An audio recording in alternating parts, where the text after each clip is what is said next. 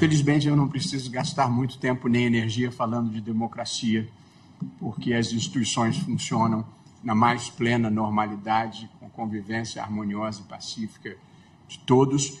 Nem preciso falar de separação de poderes, porque, embora independentes e harmônicos, nós convivemos de maneira extremamente civilizada e respeitosa. A independência e a harmonia não significa concordância sempre nem que o judiciário atenda necessariamente todas as demandas de qualquer um dos poderes. Mas nós nos tratamos com respeito, consideração, educação e, sempre que possível, carinhosamente, como a vida deve ser vivida. Pois é, com essas palavras aí do presidente do STF, Luiz Roberto Barroso, começamos mais um Cartas na Mesa ao vivo aqui diretamente dos estúdios da Brasil Paralelo, hoje, dia 5 de fevereiro de 2024. Vamos falar sobre isso, né? As instituições estão funcionando no Brasil? Como é que está essa relação aí agora harmonio harmoniosa entre os três poderes? Né? Isso é bom, isso é ruim? Como é que funciona é, essa divisão entre os poderes da República? Os nossos comentaristas vão falar sobre isso. Vamos, vamos falar também toda essa questão envolvendo os perdões de multas, né? as aquelas empresas que cometeram corrupção, processos todos lá da Lava Jato, já tivemos perdão de dívida da JF, da Odebrecht. Qual o efeito disso em termos aí do combate à corrupção no Brasil? A polêmica com a transparência internacional, que agora vai ser investigada também por decisão do STF, do ministro Dias Toffoli, no caso. Vamos falar sobre a reeleição do Bukele, lá em El Salvador, mostrar como ele fez para combater o crime naquele país e como é que o Brasil por sua, por, por sua vez, como é que o Brasil está se posicionando em relação ao combate ao crime com este novo governo, que já tem aí mais de um ano, né? não tão novo assim.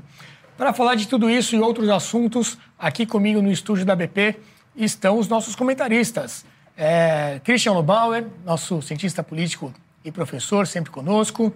Luiz Felipe de Luiz Bragança, também cientista político, deputado federal, que acabaram as férias hoje, né? Vamos falar sobre Nossa, a volta aí do recesso. E mais uma vez aqui com a gente o Ricardo Gomes, ele que é advogado e também nosso apresentador do Magna Carta, nosso programa que vai ao ar todas as quintas-feiras, vai é, participar conosco aqui presencialmente hoje. Lá de Belo Horizonte, o cientista político e professor Adriano Janturco também faz parte do nosso time de comentaristas fixos aqui do Cartas na Mesa.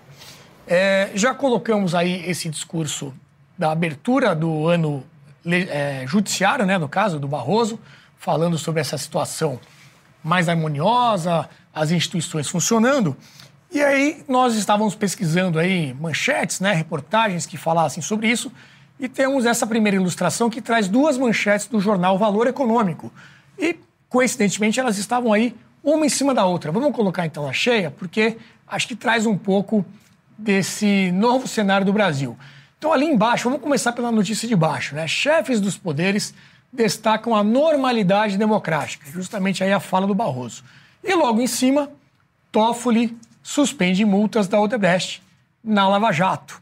Ou seja, temos uma normalidade democrática ao mesmo tempo em que o judiciário aí vai apagando né, aquele legado da Lava Jato. É, uma última ilustração, antes de a gente passar a palavra aqui para os comentários. Temos uma foto que viralizou bastante nos últimos dias, uma cerimônia ali com chefes dos três poderes para tirar as grades que estavam no entorno do STF. Já estava ali há muito tempo grades de proteção, eles foram juntos para fazer isso daí e viralizou essa foto com essa legenda do Leonardo Coutinho. Vamos colocar em tela cheia também? Um retrato perfeito do estado das coisas entre os três poderes no Brasil. O judiciário carrega, então está ali em destaque o Barroso levantando, né, fazendo força para tirar a grade. O executivo finge, o Lula só com a mãozinha ali do lado, não está ajudando muito, mas está ali aparecendo na foto e supostamente também trabalhando. E o legislativo, na figura do presidente do Congresso, Rodrigo Pacheco, ali atrás também, observa. Então, judiciário carrega, executivo finge e legislativo observa. E ainda chamam isso de normalidade. Talvez o melhor seria dizer normalização. Christian Lobauer, Começo contigo aí, esse apanhado inicial, suas observações. Olha, é, eu acho que o ministro Barroso, só o fato dele ter feito a afirmação como fez, já é uma demonstração de que as coisas não andam bem. Ele não poderia, ele não precisaria ter feito a abertura como fez. Né? Então é uma coisa um pouco, um, me parece, um jogo de cena, querendo dizer que as coisas estão em ordem e tal. Se você observar os últimos 40 anos, eu acho que a atual circunstância talvez seja uma das mais sensíveis quando se trata de equilíbrio entre os poderes, instituições fortes em processo de fortalecimento. A gente fala em fortalecimento das instituições desde 1982, desde a anistia em 79, desde né, a gente a gente repete esse termo porque é um processo longo mesmo. Assim foi na Espanha, assim foi no Chile, assim foi em Portugal, né, as transições democráticas. Mas o caso atual, desde 2023, eu diria que é o mais sensível entre todos que a gente viveu nesse período. Estou falando da transição democrática, estou falando do impeachment do Collor, estou falando da, da, da do, do, período mensalão, depois do período impeachment de Dilma. São tensões bem significativas entre as instituições. Mas igual a essa, embora ela seja mais sutil, com fotozinhas assim e com discursozinhos desse tipo, eu acho que ela é muito grave, porque Pegando a outra notícia, a gente tem uma combinação, como a gente já comentou aqui, na política, que é uma aliança perversa entre o judiciário e o executivo, e tem na economia um retorno piorado daqueles amigos do rei que mandam no Brasil. Então, assim, um sistema financeiro refém mudo, que está achando tudo divertido, como sempre achou, quando vem a economia do rentismo, a indústria de joelhos incrustada, o que restou da indústria, nos favores do Estado, essa nova política industrial, etc., que a gente já comentou a vez passada, e esses amigos do rei aí, que são os grandes manda mandadores aí, da, estruturadores da economia, com perdões do judiciário, que são uma verdadeira aberração, né? E o resto dos brasileiros bestializados, repetindo o termo que eu sempre trago para cá, do, do do nosso historiador, o Zé Murilo de Carvalho, uhum. adaptado à circunstância atual, quer dizer, todos assistindo bestializados e impotentes diante de uma, de uma situação em que o único que a gente pode fazer talvez seja o que o Luiz tem pedido aqui desde o primeiro programa, que vamos às ruas. Embora haja um desencanto tão grande que ninguém tem oxigênio para ir para as ruas. Então esse acho que é o resumo do quadro, né? Um, um jogo de ficção na imprensa e uma situação institucional, ao meu ver, nunca vista nos últimos 40 anos. Eu queria a opinião do Jean Turco antes de passar aqui para o restante dos convidados que estão aqui no estúdio. Jean Turco, o que você achou dessa foto aí da legenda feita pelo Leonardo Coutinho, né? Você acha que condiz com o que a gente está vivendo?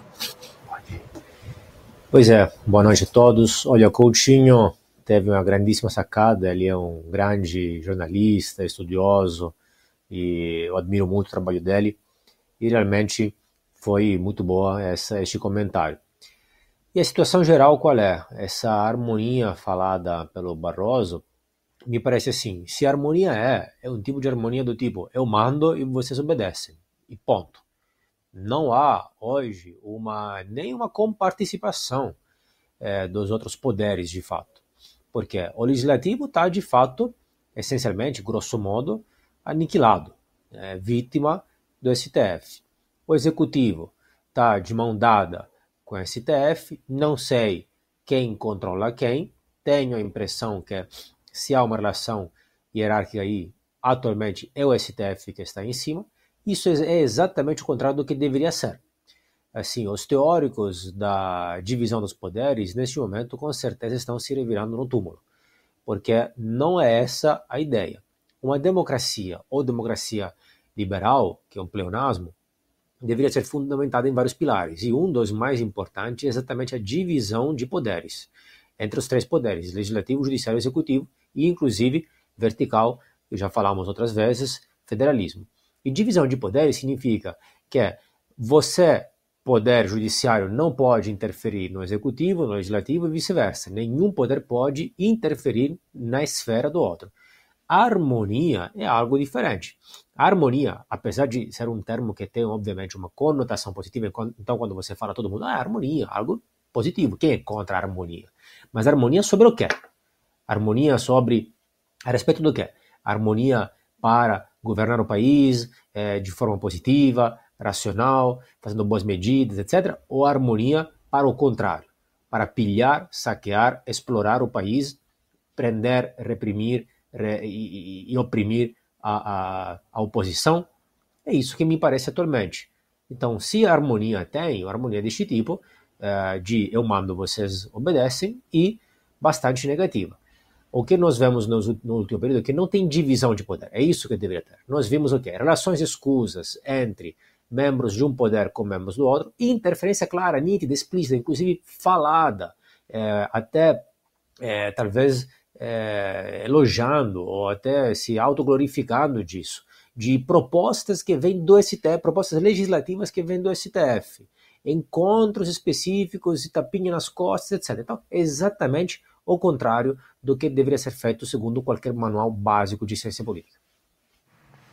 Pois é, e aí, representante do Congresso Nacional, temos aqui entre nós o Luiz Felipe de Orleans e Bragança, que hoje tem o retorno é, após o recesso parlamentar, né? Tivemos falas ali dos presidentes das casas, do Lira e do Pacheco. Mais tarde aqui no programa nós vamos colocar também para comentar. É, o discurso foi bonito, né, Luiz Felipe? Mas como é que você, estando lá dentro, acompanhou aí essa cerimônia e, em tese, essa normalidade, essa ordem democrática celebrada aí pelo Toffoli, pelo Barroso, no caso? É, bom, vou, vou ser bem direto aqui. Os discursos do Lira e do Pacheco, pura demagogia. Pura demagogia dizendo que ainda existe a soberania do Congresso, que o, que o Congresso age independente. Não, não age independente. Você veja a interferência do STF, é patente, e a subjugação da agenda legislativa é total ao, ao Poder Executivo. O Executivo praticamente comprou as lideranças do Congresso e os presidentes de Câmara e Senado. Isso está patente. Então, falar que vamos, agora vai ser um ano diferente do que 2023, só pontuar aqui. 2023 foi o pior ano legislativo dos últimos 10 anos. Não houve praticamente nenhuma discussão de pauta, foram votações expressivas e importantes para o Brasil. Foram completamente atropeladas. Compradas, rifadas. Reforma tributária, né? Perdão? Reforma tributária. Então, várias reformas, não foi só tributária. Você teve até no ano anterior. Você teve a questão do, do teto de gastos que foi completamente atropelado. Ali já tinha uma nova realidade do que, que seria o, o 2023, em 2022, né, no finalzinho do ano 2022, e já anteciparam a agenda. E já anteciparam o toma lá da cá, com a mesma presidência. Né, com, lembrando isso. Então já rifaram começando ali. Acabaram com o teto de gastos, que era uma regra poderosíssima e extremamente saudável. Acabaram com isso, deixaram o Brasil no vácuo durante alguns meses. Aí vem inventar o negócio acabouço fiscal, que é um absurdo. Atropelaram isso. Depois vem a questão do CARF, em que qualquer disputa tributária o governo ganha. Ótimo para o governo, maravilha. E aí, terceiro, quarto, último plano, foi a reforma tributária, que é realmente para sacramentar o plano totalitário de, de financiamento do totalitarismo para o futuro.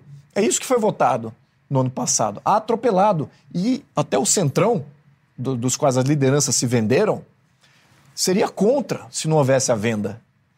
Eles votariam contra essas propostas que vinham do governo. Mas como o governo entrou comprando, pagando, dando estatal, dando ministério, dando emenda parlamentar, esses líderes e o presidente de Câmara falaram: não, ok, fechado o negócio. Agora, a oposição que está aqui em minoria, tentando representar essa opinião pública que quer ver transparência, quer ver idoneidade, quer ver um, um, um avanço nas questões de uma economia livre, viu exatamente o contrário. Então está estarrecida e ficou questionando como é que a oposição não faz nada. Porque o Centrão é majoritário. O Centrão é duas vezes maior, duas vezes e meia maior do que a oposição. Então só na matemática o Centrão já ganha. Uhum. Aí você bota Centrão e a esquerda, pronto, você tem maioria absoluta para emenda constitucional e toque de caixa de tudo. Então, falar que o, o, o ano 2024 vai ser diferente do ano 2003, é completa demagogia. E aí, com relação à a, a, questão do Barroso, eu tenho um, um, sinalzinho de alerta que é uma, é uma bandeirinha vermelha que eu levanto toda hora que alguém, toda hora que alguém fala assim, olha, temos uma democracia punjante, as, as instituições funcionam. É, é, essa pessoa é parte do problema. Ou porque é uma parte ativa do problema, ou uma parte omissa do problema, mas é parte do problema. Perfeito. É, muita gente sempre falou de que agora nós temos a maior bancada conservadora, né? Pode até ser a maior, mas ainda assim ela não chega a um tamanho suficiente para poder é, barrar votações e poder brigar de igual para igual, igual com a esquerda e com o centrão, ainda mais numa simbiose como eles estão hoje em dia, né? Exato. É, Ricardo Gomes, a gente está saindo de um, um cenário no governo anterior em que existia uma verdadeira guerra, né, entre poderes, principalmente quando se falava ali do executivo com o judiciário, muitas vezes o legislativo também. E agora essa concertação aí, né, essa coisa bem jogada, ensaiada entre os três poderes. Eu acho que nenhuma das duas situações é ideal, né? Você ter ali algo quase um rompimento total de relacionamento e também agora todo mundo dando tapinhas nas costas. Como é que você vê isso? Uma, um conflito permanente entre os poderes nos aproxima de um estado de, de fratura constitucional, de, de, de, revolta. Não é à toa que o Brasil está na, na, sétima Constituição. Né? Cada vez que os poderes entram em conflito irreparável entre eles, tem uma ruptura constitucional. Agora, é melhor o conflito entre os poderes do que esse é, eles, os três poderes amaziados. Porque os três chefes dos três poderes saem no mesmo dia para fazer o mesmo discurso, estão tentando nos convencer de alguma coisa. Mas, ah, tem normalidade democrática. Nas três casas se é, ressoam essas palavras. Aí o Barroso diz assim: ah, às vezes nós discordamos, nós estamos esperando. Nós estamos esperando para ver quais são os casos em que houve essa divergência entre os três poderes, que o judiciário não atendeu o que o executivo queria. Nós estamos esperando para ver. Ah, talvez o Congresso tenha eh, derrubado o veto do, do Lula no projeto da desoneração da Folha.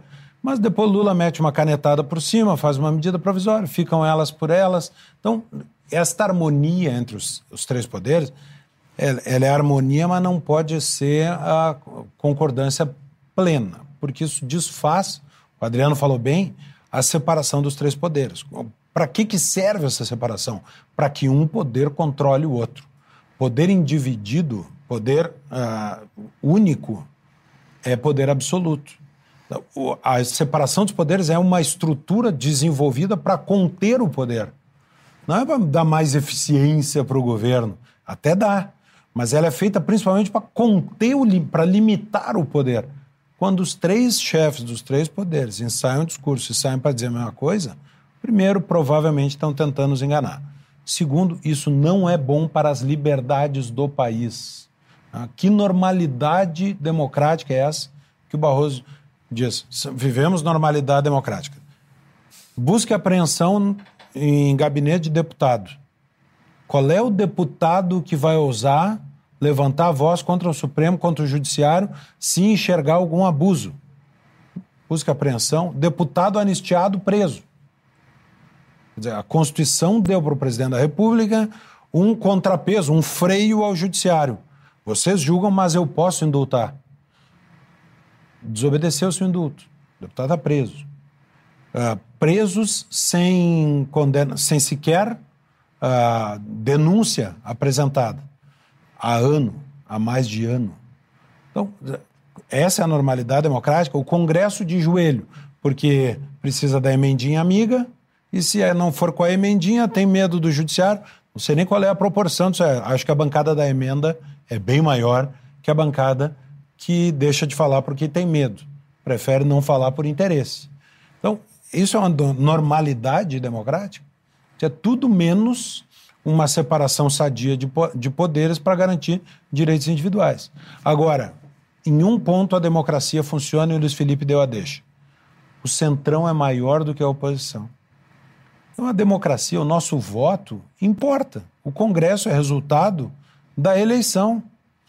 Neste sentido estrito, a democracia brasileira está mostrando que funcionou. Funcionou. A maioria está mandando no Congresso. O problema é que esta maioria é composta é, de, dessa, dessa, desse naipe de parlamentares. Pois é, e inclusa nessa volta à normalidade estão decisões, né? Inclusas essa volta estão decisões como essa do STF, é, publicado aí no, no perfil oficial do STF, falando sobre o perdão da dívida da Odebrecht, de 8 bilhões e meio de reais. Então, o STF traz ali que foram suspensas as multas da antiga Odebrecht e autorizada a reavaliação do acordo de leniência, feito lá na Operação Lava Jato. O ministro Dias Toffoli determinou ainda o acesso integral da empresa ao material recolhido na Operação Spoofing. Operação Spoofing que trouxe ali é, dados vazados né, de trocas de mensagens, feitos de maneira ilegal, inclusive, né, o hackeamento dessas mensagens entre o então juiz Sérgio Moro e os procuradores. E agora isso está servindo aí como base para todas essas decisões que anulam as multas para essas empresas que confessaram seus crimes, né? Seus diretores devolveram dinheiro, enfim. E agora está dizendo que houve um abuso e que esses acordos teriam sido feitos de maneira forçosa e não voluntária. É, essa é a tese para as decisões de anulação. E aí nós temos algumas manchetes, eu vou passar aqui uma série de notícias para a gente comentar depois, como, por exemplo, de novo, o Jornal Valor, trazendo que essa decisão do Toffoli contra o acordo de leniência, ela deverá ter um efeito dominó. Claro, se perdoou para um, todo mundo vai querer também esse mesmo benefício. Já houve, primeiro, no primeiro momento, é, a, o perdão para a JIF, mais de 10 bilhões de reais, agora o Debrecht, 8 bilhões e meio. E a próxima notícia a gente vai mostrar que o Metrópolis traz um pedido do Léo Pinheiro, claro. que é um ex-diretor da OAS, também quer entrar dentro dessa turma aí que vai conseguir o seu perdão. Qual o efeito disso, né? O Brasil cai no ranking de percepção contra a corrupção. E aí a gente já vai entrar nesse tema também que trata da transparência internacional. Está lá a notícia da Folha: Brasil cai 10 posições em ranking de percepção da corrupção. O país ficou em centésimo quarto lugar entre 180 nações. É, depois disso, nós temos um tweet da Transparência Internacional falando né, que a corrupção não é um crime sem vítimas. Então ela traz ali a notícia da decisão do Toffoli e faz uma crítica muito forte sobre essa decisão de perdão de dívidas. Né? A partir disso, nós também temos outras críticas mais antigas à Transparência Internacional. Por exemplo, quando houve a nomeação dos novos ministros do STF. A nossa próximo print. Vamos lá. Ah, não, aí é, é uma questão. Partidária, mesmo a partidária, ela é dos dois lados, ou dos três lados, quatro lados, todos os lados. É holística. A reação é universal contra a decisão do Toffoli. É difícil que nós, então, aqui, ou que o próprio Toffoli consiga defender de cara lavada, em púlpito, perante a qualquer tribunal, qualquer audiência, o raciocínio em torno disso, dessa decisão dele. Então, patentemente é, errado, na minha opinião, no seu julgamento, em, em todos os aspectos. No, no, próprio julgamento, na questão política, na questão social, na questão de Estado. Isso compromete o judiciário mais ainda. Né? Coloca aí essa, essa tal de organização criminosa como estando por trás de tudo, levanta isso na opinião pública. Não é bom para o judiciário isso. Mas eu vou pontuar aqui também, quando eu estava vendo aqui as notícias, é, uma conversa que tivemos em 2019. Qual era a prioridade do governo em 2019? E naquele momento, na minha opinião, teve um erro. Um erro de priorização. Por quê? Na minha opinião, o combate à corrupção, que vinha já há 10 anos praticamente, crescendo e logrou sucesso prendendo o criminoso que, atual, que anda solto por aí e criminalizando todas as ações de corrupção que a gente vê as empresas e vários políticos, líderes políticos, muito bem, é, a gente tinha que priorizar isso, o combate à corrupção. Não foi priorizado isso. Foi, priorizado, foi feita uma leitura política de que era necessário fazer a reforma da Previdência. Uhum. Então, colocar a reforma da Previdência como sendo a prioridade. E, e, o, e o pacote anticorrupção que estava ali sendo discutido nos primeiros meses de 2019, esse foi secundarizado. Assim, não, não vamos botar isso aí. Eu acho que aí foi o erro. Porque nesse momento você tinha a opinião pública, a, o momento da vontade mundial e da vontade daquele pleito eleitoral de fazer uma grande limpeza do sistema. E o sistema ele é calcado em corrupção. Dizer que o sistema está bom, voltando a, aos comentários anteriores, significa que a corrupção voltou. Dizer que o sistema está bom quer dizer que a, a ditadura, o unipartidarismo, voltou, porque era isso que tinha antes. Era uma direção só. Teatro das Tesouras. Teatro das Tesouras, era aquela baliza ideológica. Não, não pode sair dessa baliza, senão é inimigo mortal do Estado. Isso é ditadura. Então, isso que voltou, que agora está em harmonia, está satisfeito, está em paz, é, é, foi por causa da corrupção. Nós não combatemos a corrupção como, como Congresso, que eram, eram decisões de, de legislativas que precisavam, precisavam ser tomadas em 2019. Então, nossa priorização já estava errada ali. Então, ali começou, não combatemos a corrupção em 2019, com a, toda a população, opinião pública favorável, todas as instituições nacionais e internacionais favoráveis, deixamos a corrupção voltar e pronto. Estamos aí de novo com um é. sistema harmônico, com um sistema pacífico, tomando conta de todos nós. É isso. É, e quem criticou também essas manifestações da Transparência Internacional foi a Gleisi Hoffmann, presidente do PT, do Partido dos Trabalhadores. Ela fez um longo tweet, que eu vou trazer só um pedacinho aqui para a gente ter uma ideia, dizendo o seguinte: a ONG Transparência Internacional tem longa trajetória de desinformação sobre os governos do PT. Ou seja, já criticou bastante o PT em relação à corrupção, né? Mas no relatório anual divulgado ontem, passaram dos limites. Aí ela coloca ali a série de, de acusações que foram feitas e tudo mais, e critica bastante a ONG. É, e quem também criticou foi o ministro Gilmar Mendes, do STF. Veja só, temos um ministro do STF dando também a sua opinião ali sobre um ranking de corrupção. É a nossa próxima imagem, que é a do ministro do STF, gente. Cadê? Gilmar Mendes, a ilustração número 10. Talvez eu tenha passado aqui na ordem. Tá certo, o ministro tweet do Gilmar Mendes. O pessoal vai procurar lá e a gente coloca. Enquanto isso, eu queria falar com o Jean Turco. Jean Turco, você acompanha bastante esses rankings de corrupção, essas medições pelo mundo afora. Como é que você viu aí é, essa piora do Brasil, né, nesse ranking da Transparência Internacional e toda essa reação aí do sistema criticando, né, o fato do Brasil ter piorado no ranking? Sim, olha, é uma das minhas áreas de pesquisa e, bom, sobre o caso específico, diria o seguinte: é interessante o relatório, a queda é, de pontos absolutos e também a queda de posições relativas do Brasil. Né? Bom, primeiro, o que acontece? É, o mesmo relatório é sobre é, o ano de governo de Lula, mas o mesmo relatório fala também é, de Bolsonaro e dá várias culpas a Bolsonaro. A coisa interessante é que, se a produção puder colocar o gráfico que mandei, é, a coisa interessante é que, ao mesmo tempo, o mesmo relatório, durante os quatro anos de governo de Bolsonaro, não é, colocou uma queda de posição, não, não baixou os pontos na pontuação do ranking no Brasil. Na verdade, inclusive no primeiro ano, o Brasil até cresceu, melhorou, e depois, durante os outros três anos de Bolsonaro, ficou estacionado. Voltou a cair agora, no primeiro ano de governo Lula e sobre eh, quais, são, quais são as críticas específicas que o relatório faz. Eu quero ler aqui para vocês alguns dos pontos. Né? Ele fala, como já foi citado aqui, da nomeação de Zanin, da nomeação também de Flávio Dino, que é, é uma nomeação política. Zanin, nem falar, advogado pessoal dele.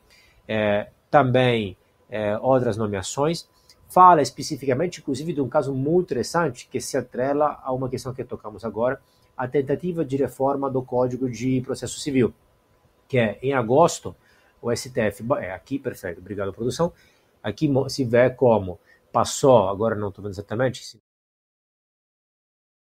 melhorou a nota, depois ficou estacionado e depois caiu agora. Né? Então, assim, o relatório parece, sinceramente, que aquela coisa, ele fala de Bolsonaro, não obstante é, seja deste último ano, como se, assim, tem que, tem que criticar o governo precedente para poder criticar o governo atual, entendeu? Essa é a minha impressão. Mas os números objetivos estão lá. Durante os governos Bolsonaro, a nota não caiu, pelo contrário, melhorou no primeiro, no primeiro ano e estacionou nos, nos outros anos. Bom, além disso, é, então um dos fatores que, que fizeram com que essa nota piorasse foi, por exemplo, essa tentativa de reforma do Código de Processo Civil que foi abortada pelo STF. Essa, em agosto, essa reforma previa que é, que o STF não podia, que juízes não podiam atuar em casos nos quais as empresas, pessoas físicas ou pessoas jurídicas, fossem clientes de advogados ou escritórios de advocacias onde tem parentes. Ok? E o STF não aprovou essa reforma. Coincidência, uma das multas suspensas que você citou de 10 bilhões de reais, no caso da OIF Portofoli, nessa empresa é, está envolvida exatamente a mulher de Toffoli. E parte da, do relatório fala exatamente deste tipo de coisa. Não é o único caso, inclusive, está repleto de casos deste tipo. Tá? Ainda, é, a, a, o relatório fala também da lei das estatais, né? Que foi desmantelada, obviamente sabemos, pelo STF, inclusive com decisão monocrática, decisões monocráticas que eram objetos de uma tentativa de reforma recente do Congresso. E aí queria um pouco me eh, conectar ao que, eh, ao que Ricardo Gomes estava falando antes. Barroso comentou, ah, de vez em quando nós discordamos, e Ricardo falou, gostaríamos de ver quando vocês discordam. Pois é, é raro, mas recentemente discordaram. Se lembram da tentativa do Congresso de fazer uma mini reforma, muito tímida reforma do STF? Discordaram e o que aconteceu? Prontamente um juiz do STF ligou, levantando inclusive o tom e a voz para um importante é, parlamentar do PT, Jacques Wagner, Jacques Wagner, falando basicamente: esqueça isso, não mexa com isso, e depois de declarações, essa casa não é feita de covarde, etc. Tal. Eu queria só ver se fosse o contrário, levantando a voz dessa forma e o tom dessa forma com o STF.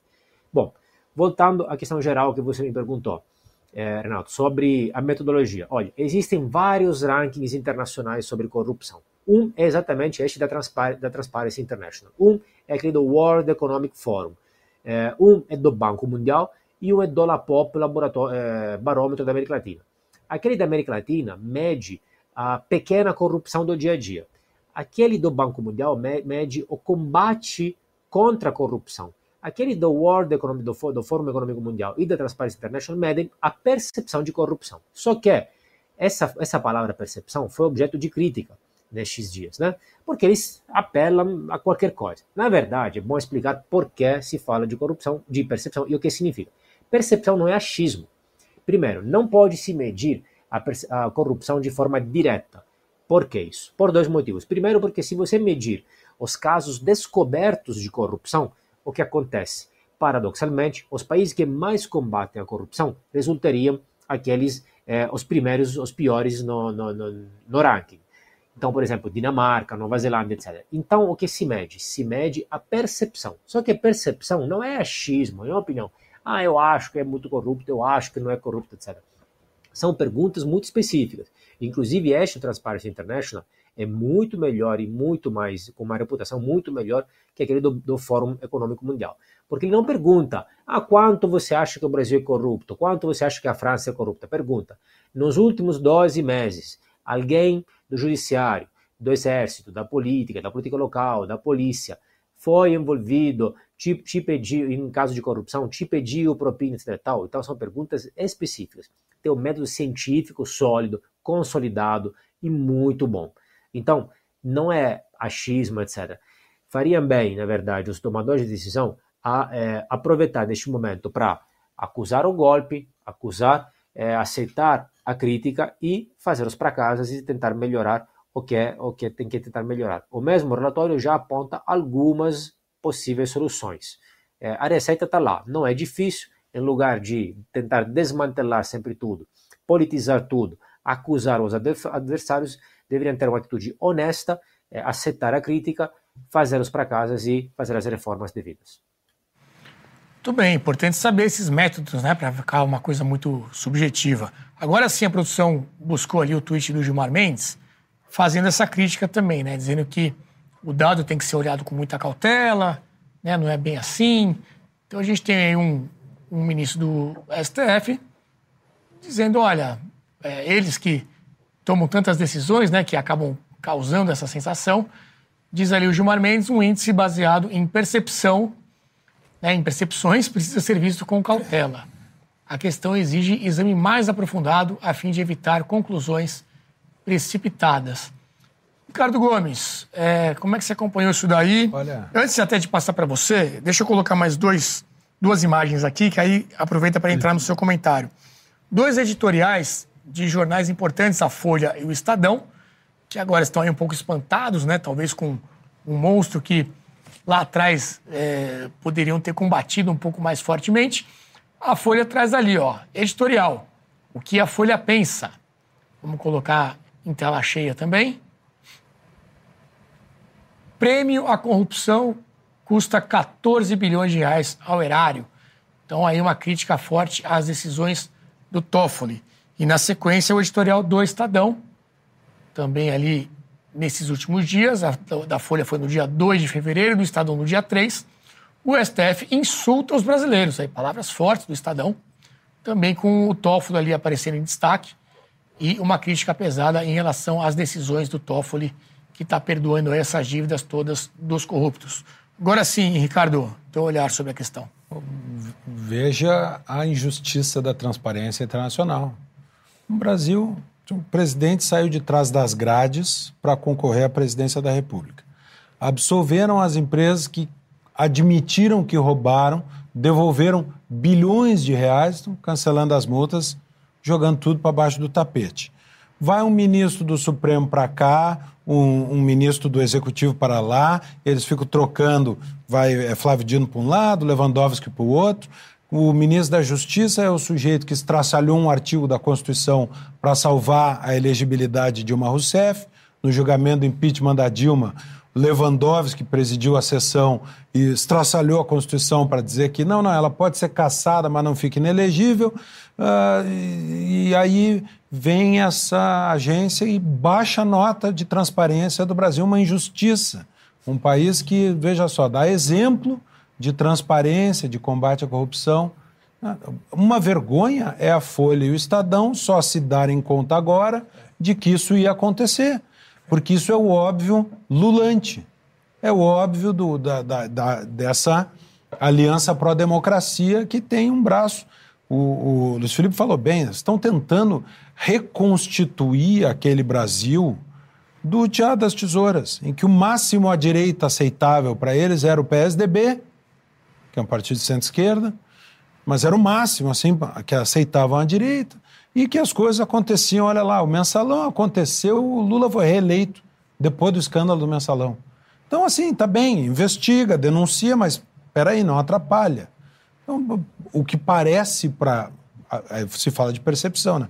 O que parece, a percepção que se tem é que há um esforço para jogar o Brasil de novo naquele modelo. Só que não vai funcionar. Por quê? Red Pill. As pessoas entenderam aquele processo. Isso não cabe mais para a sociedade brasileira hoje. A, a, o pensamento político de boa parte da população não aceita esse retrocesso, essa, esse reenquadramento do Brasil naquele molde. Mas é claro que, como um governo amplamente democrático, né? a gente lembra que o Lula ameaçou, quis expulsar do Brasil um jornalista que disse que ele bebia demais. Para um governo uh, dessa natureza, uma, um órgão, um organismo, uma organização não governamental internacional que mostre que há falta de transparência no Brasil, daqui a pouco vai ser ela defenestrada. Né? Então, estou aqui lembrando também o tweet da, da Glaze com a ação do Toffoli. Né? Deve, o Toffoli foi advogado do Partido dos Trabalhadores na eleição de Lula da Silva. Está lá. Né? Tem dois advogados do Lula no Supremo Tribunal Federal. Como é que vão dar nota boa para a transparência desse país? É, você citou o Toffoli e o PT. Hoje eu vi até uma análise da Andréa Sadi, lá da Globo News, dizendo que essas últimas decisões do Toffoli seriam uma tentativa, olha só a naturalidade com que foi dada essa notícia, seria uma tentativa do Toffoli se reaproximar do PT. Porque o Toffoli foi lá atrás advogado do partido e durante aí os últimos anos ele se afastou um pouco ali da, da militância, digamos assim, teve votos que não agradaram ao PT, inclusive na época lá dos pedidos do Lula de habeas corpus e tudo mais. Então estaria uma relação um pouco estremecida.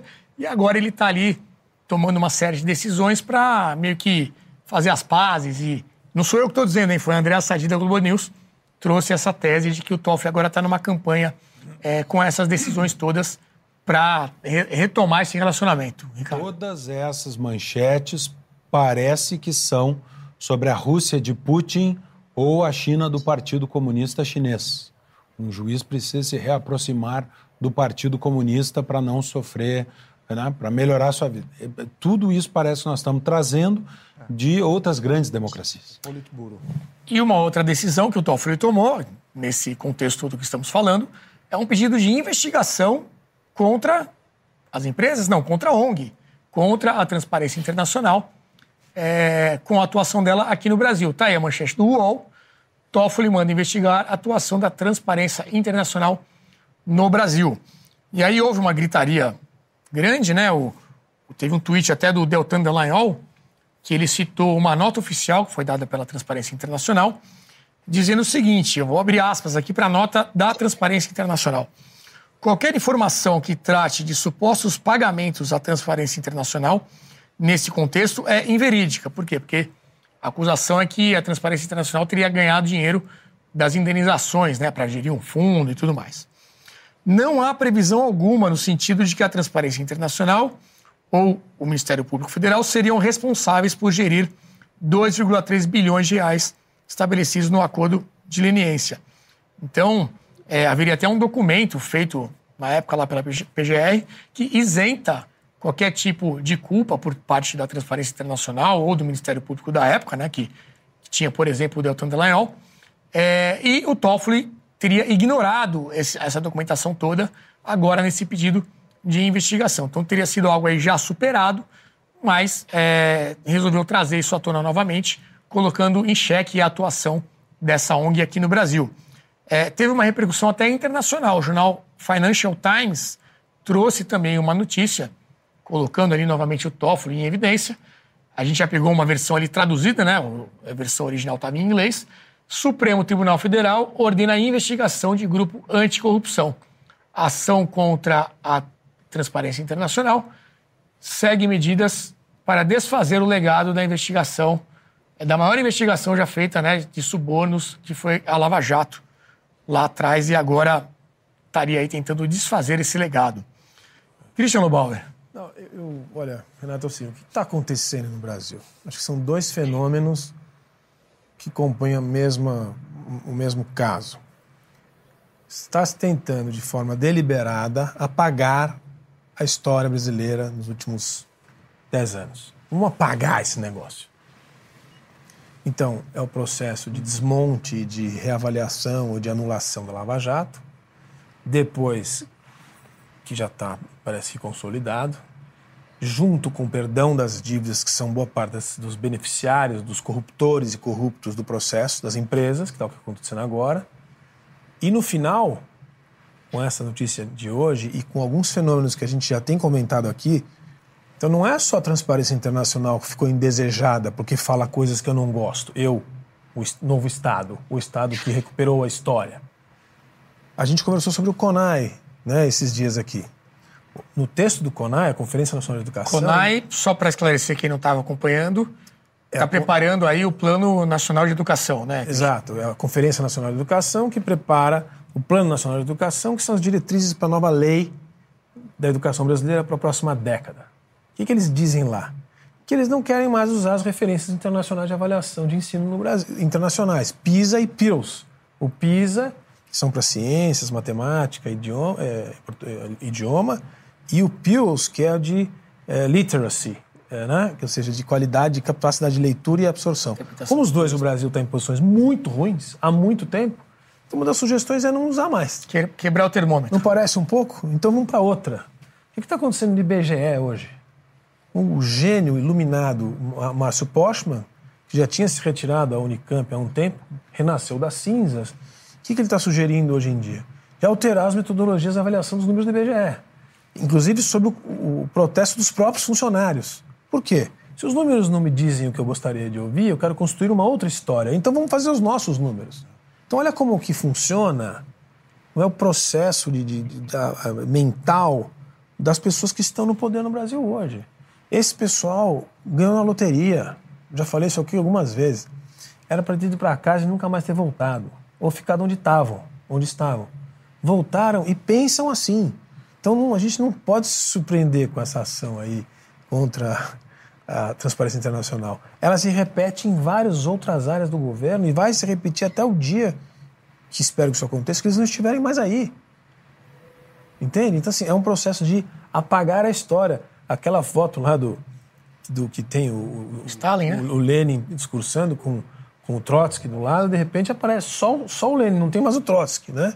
Ou passeando ao, lago, ao, passeando ao lago, de repente só tem o Stalin e o, e o a Nubéria, acho, não sei. As pessoas somem, a história é outra. Não, nas devidas proporções, acho que não são muito distantes, é a mesma coisa. O Jean Turco pediu para comentar. Pode falar, Jean Turco. Sim, só para. Vamos ler um momento o que o relatório fala. São 29 páginas, mas no final ele faz um resumo de quais são os pontos negativos, porque talvez isso vai aprofundar um pouquinho, este momento, um pouco isso também, né? Primeiro ponto: tentativa de golpe do 8 de janeiro. Segundo, ampliação e fortalecimento do chamado Centrão, através da adaptação e manutenção do esquema do orçamento secreto e loteamento de espaços de poder pulverizando a corrupção em nível local, etc. Terceiro, pressões para a fragilização da lei das estatais, já citamos. Quarto, nomeações políticas para o sistema de justiça, que perpetuam o quadro de politização, perda de autonomia, lobby judicial e conflitos de interesse e mínima diversidade em órgãos de cúpula.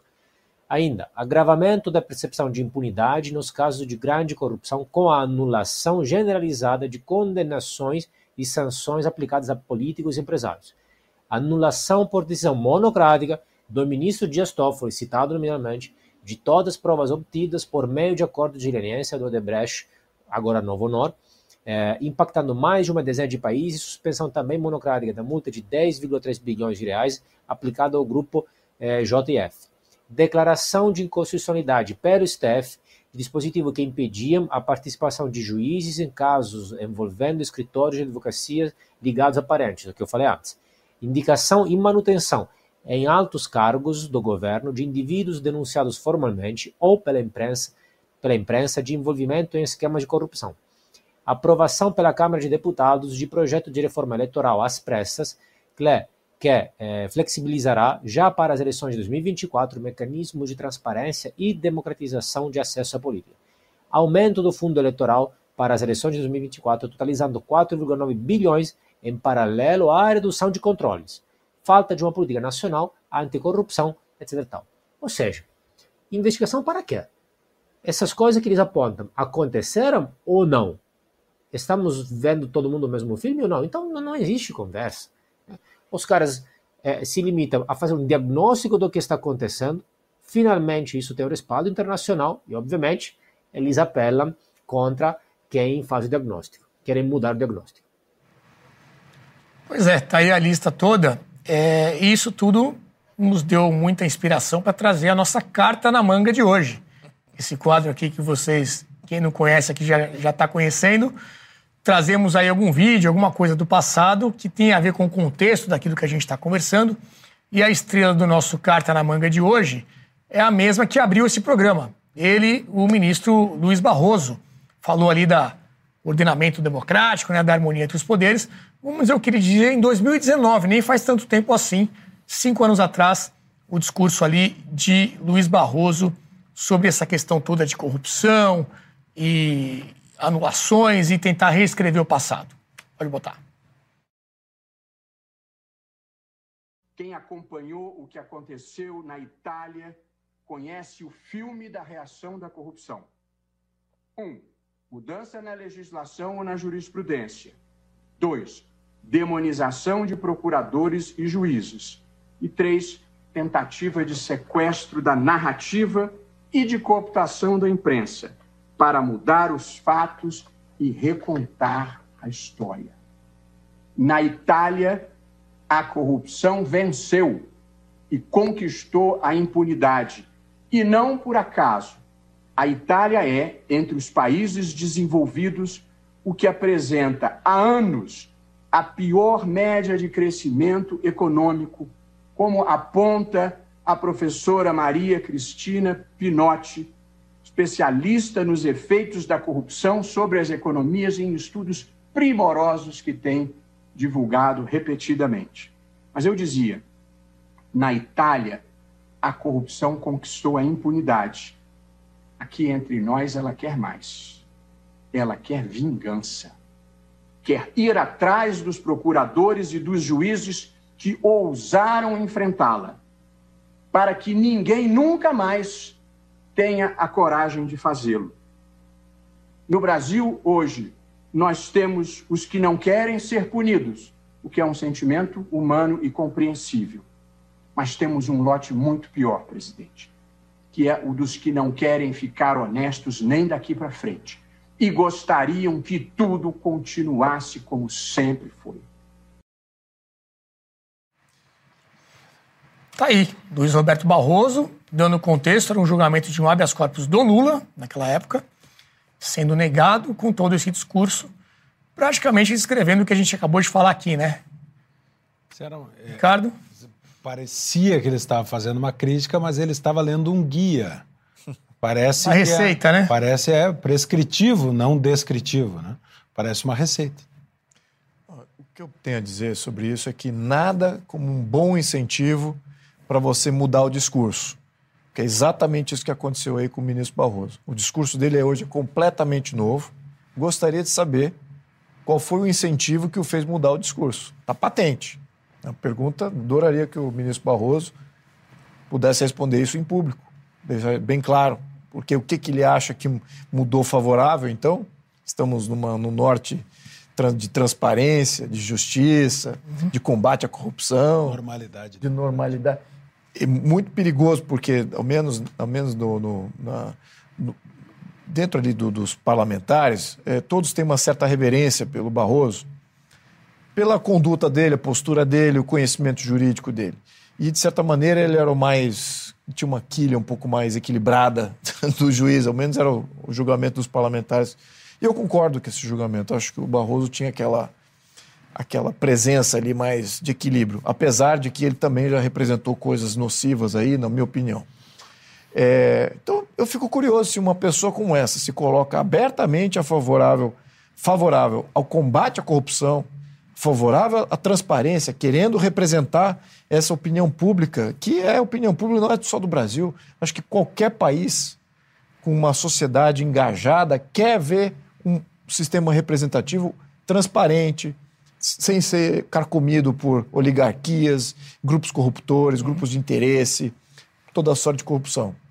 E ele me parecia que estava se colocando junto, então deu muita esperança, ao menos para alguns que estavam ali no combate, até dos próprios pessoal da Lava Jato. Contavam até com. Me lembro desse do, do Barroso sendo citado até por, por pessoas do Lava Jato. De repente mudou completamente o discurso. E o que eu acho que está acontecendo aqui, na minha leitura um pouco mais é, com um pouco mais perspectiva, a gente está vendo aqui o final de um ciclo, é o final de um regime, é o estrebuchar do regime petrificado, em que os símbolos, as regras, as leis não valem mais nada. As pessoas que estão dentro do sistema não valem mais absolutamente nada.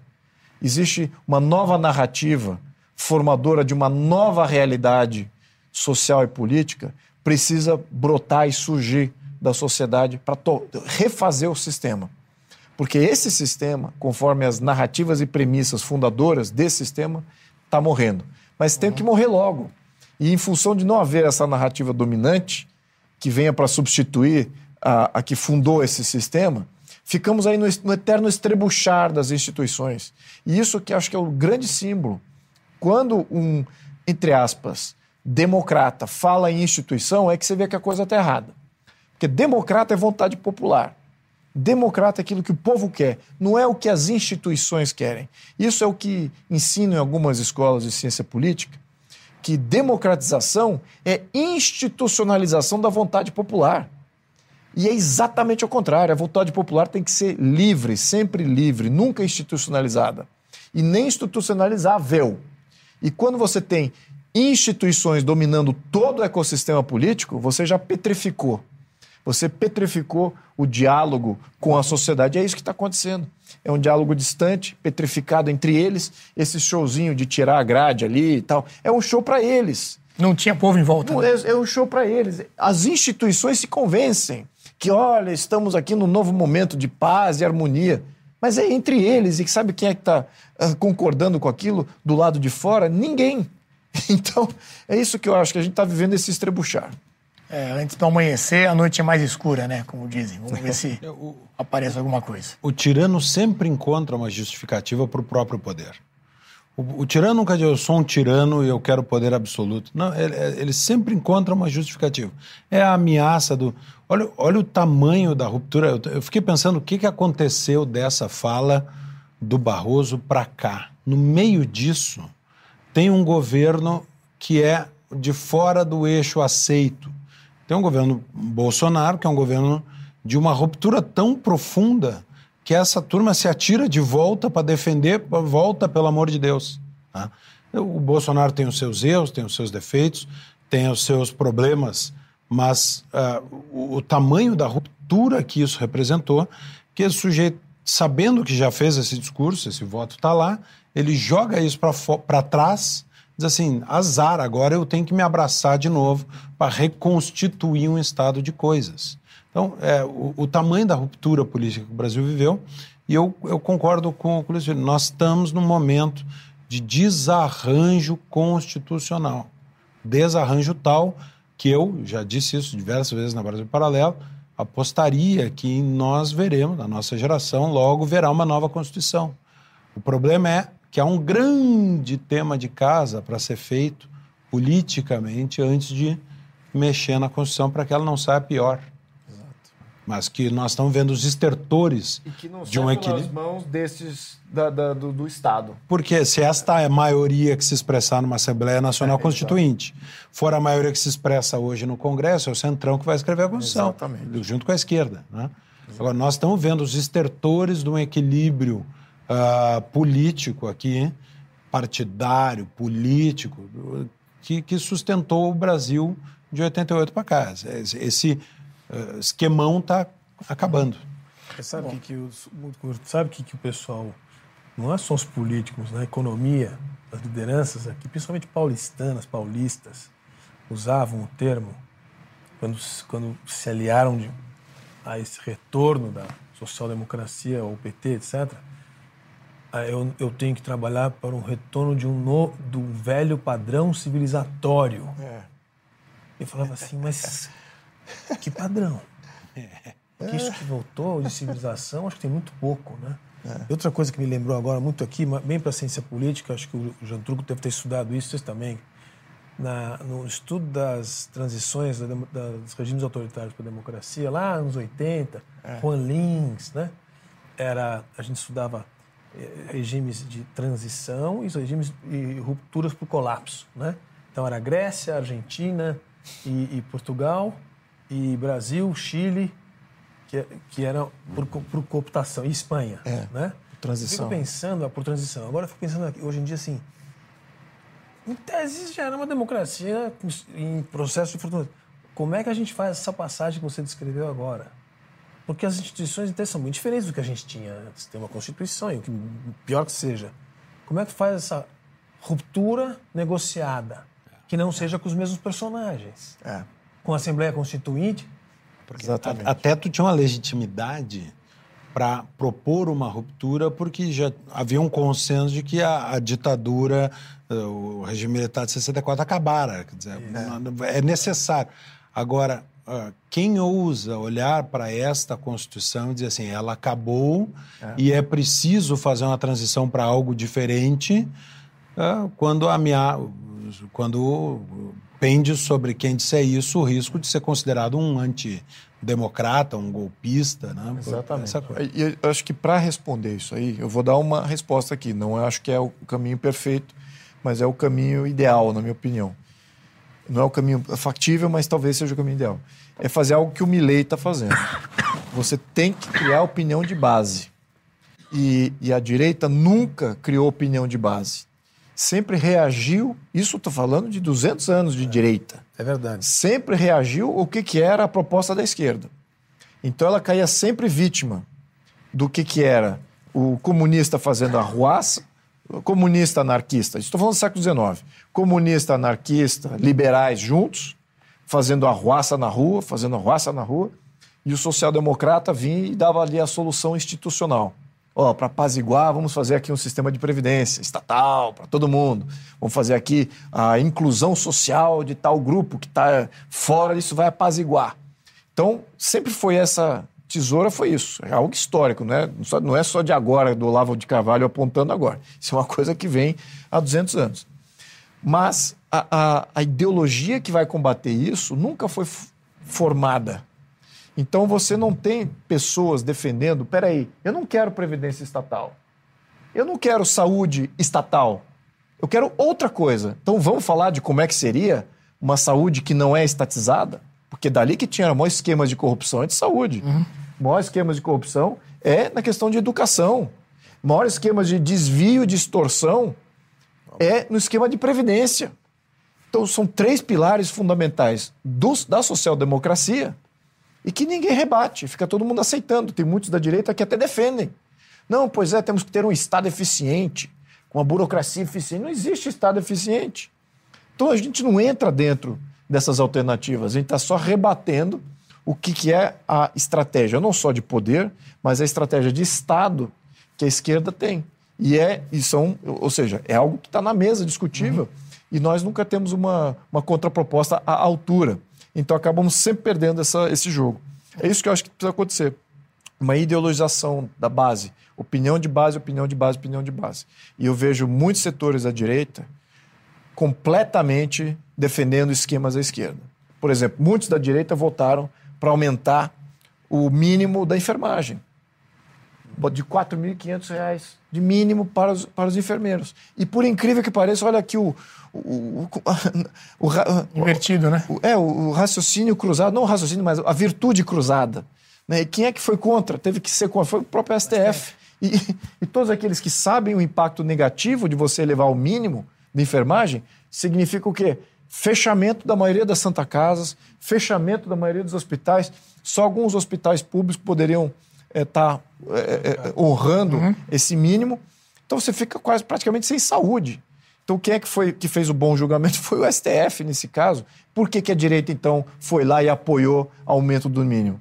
Porque não consegue construir um raciocínio contrário, explicar o que eu acabei de explicar contra aqui. o enfermeiro, né? Exatamente, para o enfermeiro entender que é ruim até para o enfermeiro. Exato, isso o Milley conseguiu. O Milley conseguiu fazer essa transferência. Então, isso é. que eu acho que cabe à direita aqui, encarar isso de frente. E a gente ainda não estamos fazendo isso. Perfeito. A gente falou muito aqui sobre percepção de corrupção. Um outro problema grande que temos no Brasil é a percepção sobre segurança, né? A criminalidade. É, nos últimos anos aí tem aumentado bastante, né? Nesse primeiro ano do governo Lula. É, e um exemplo de país que conseguiu combater esse problema é El Salvador, pequeno país ali da América Central, em que houve a eleição agora no final de semana e a reeleição do Najib Bukele, ele que é um cara de direita, tolerância zero ali contra o crime organizado, conseguiu realmente de uma forma muito eficiente resolver esse problema do país. É um país pequeno, né? Tem uma realidade completamente diferente do Brasil, mas nós temos aí a manchete da Gazeta do Povo dizendo justamente isso: o sucesso de Bukele no combate às gangues garante vitória esmagadora em El Salvador. Ainda não tem nenhum resultado realmente oficial dessa votação, mas em torno aí de 85, algumas pessoas falam em 90% dos votos para o Bukele nessa reeleição. Ele que conquistou 58 das 60 cadeiras de deputados lá do país, ou seja, está com muito poder na mão. É até uma coisa para a gente avaliar também, essa questão de concentração do poder. Nesse caso aqui, ele vai muito bem, está popular é, no país, resolveu realmente um problema aí de muitos anos. Temos até um gráfico que mostra é, ali a taxa de homicídio do país, como é que evoluiu nos últimos anos. A produção vai colocar, pode colocar em, em tela cheia, a, a, manchete até é a seguinte: olha, é, El Salvador está hoje mais seguro do que os Estados Unidos. Né? Esses dados aí de 2023, você tem lá embaixo essa taxa de homicídios a cada é, 10 mil habitantes, se não me engano, e a curva, olha lá como é que estava El Salvador e essa queda abrupta desde que essa política aí de realmente combater o crime de forma bastante intolerante foi colocada em prática. Tudo isso aconteceu depois que houve 78 assassinatos em menos de 48 horas, é, houve prisões em massa, né, feitas pelo governo, Ele inaugurou uma prisão, uma mega prisão com capacidade para 40 mil pessoas, segundo o governo de El Salvador. Ao longo da nossa conversa, a produção vai mostrando essas imagens dessa mega prisão que se chama Centro de Confinamento de Terrorismo, né? É o SECOT. É, e, por outro lado, tem muita gente dizendo que isso pode abrir espaço para uma ditadura, para uma concentração de poder muito grande. É, tem esse outro lado da moeda da reeleição do Bukele, que é visto aí como um exemplo, pelo menos para combater a criminalidade. Quem é que está acompanhando mais esse assunto? Queria saber do Jean Turco, como é que ele viu esse processo todo e se ele viu algum risco, né? Principalmente quem não é quem tem a posição mais à esquerda, fala muito aí de risco à democracia, de ditadura e tudo mais. Como é que ele tem acompanhado esse exemplo de El Salvador? Opa, Jean Turco caiu. Nesse momento o Jean Turco caiu, daqui a pouquinho ele volta para comentar. Quem quer falar? Eu, eu posso começar porque eu dei uma estudada a respeito do. Eu já venho acompanhando, mas eu dei uma estudada porque é uma figura muito curiosa, né? O, o, o. Ele ao contrário do que muita gente imagina, e a gente tem lido nos últimos tempos, que é uma figura nova, que surgiu de repente, como se fosse um Milley, outsider que apareceu. Não é verdade. Ele já está há 10 anos na vida pública, ele foi prefeito, ele foi parlamentar municipal, e ele foi, inclusive, da frente, da frente uh, uh, Marti de Libertação Nacional, a Farabundo Marti, né, a FMLN que era a guerrilha antes, porque o El Salvador é um país muito pequenininho, tem 6 milhões de habitantes, nos anos 80 passou por uma guerra civil muito profunda, no ambiente da Guerra Fria ainda, e a guerrilha era a FMLN, né? Então, depois ela se transformou num partido de oposição e a, a oposição ficou, com, curiosamente, com um partido chamado Arena, era o partido do, do, dos, dos, generais, do, uma coisa que nos faz lembrar também a nossa história. Mas, e, e, então, nos anos 80, é, teve uma guerra civil muito, para os padrões de um país tão pequeno, muito dura, muita gente, muita gente morta, 40 mil mortos.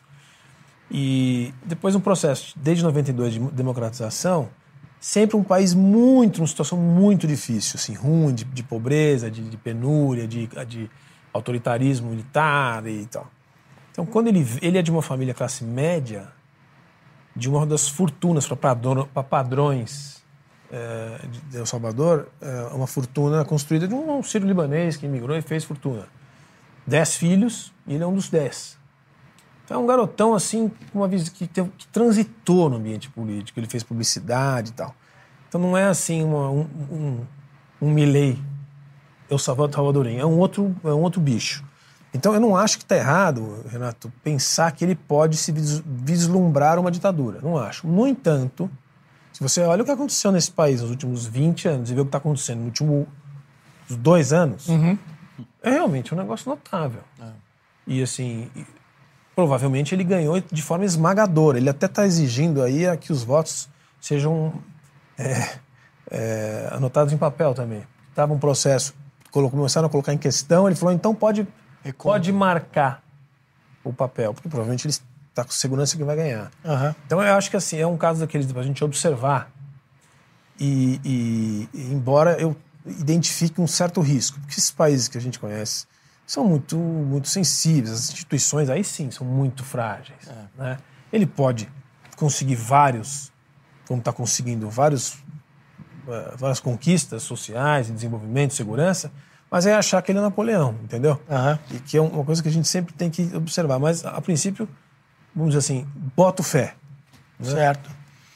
Jean Turco voltou, vamos ouvir é, o comentário do Jean Turco, que estava com probleminha no sinal, mas agora já restabeleceu. Sim, então, é, ouvi parcialmente os comentários. Bem, é uma situação, eu diria, é, que tem dois pontos de vista, dois lados importantes. Por um lado, realmente, é, o que ele está conseguindo em termos de taxa de homicídio, de combate à criminalidade, os números falam por si só. El Salvador já era, já foi o país é, mais perigoso do mundo, com a taxa de homicídio mais alta do planeta, e cerca de 100, 100, 100 alguma coisa, 100, alguma, 100 pouco, é, 103 homicídios cada 100 mil habitantes, e hoje despancou, despancou de 90 pontos percentuais para 7, alguma coisa aí. Realmente um sucesso incrível. Obviamente a segurança é sempre uma das primeiras questões das mais, das mais importantes para a população de qualquer país. Agora, como ele está conseguindo isso, é, é que está onde está a polêmica é, pelos analistas internacionais. Por quê? Porque ele está governando por estado de exceção, é, ao mesmo tempo é, ampliando os direitos, os poderes da polícia judiciária, diminuindo os, os direitos dos cidadãos, etc. Então, por exemplo, ele fez coisas como é, a prisão preventiva passou de, se não era dois, era dois dias, para 15 dias, etc.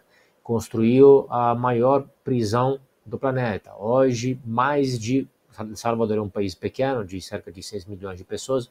Hoje, mais de 1% da população está presa, etc. Então, muitos analistas internacionais criticam primeiramente por isso. O ponto é que quando você tem, é, quando você é o país mais perigoso do planeta, alguma coisa tem que ser feita. A hemorragia tem que ser estancada.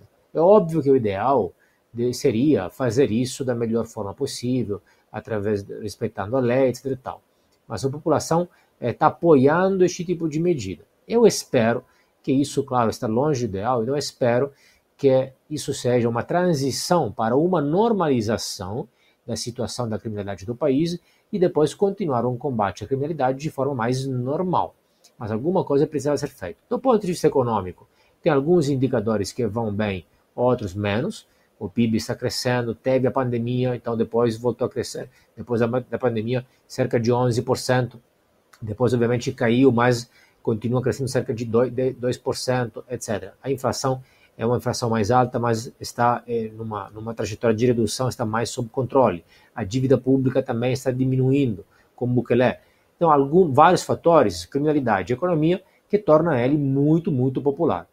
É, e a questão mais polêmica onde, a meu ver, não há é, defesa nenhuma, é a questão da reeleição.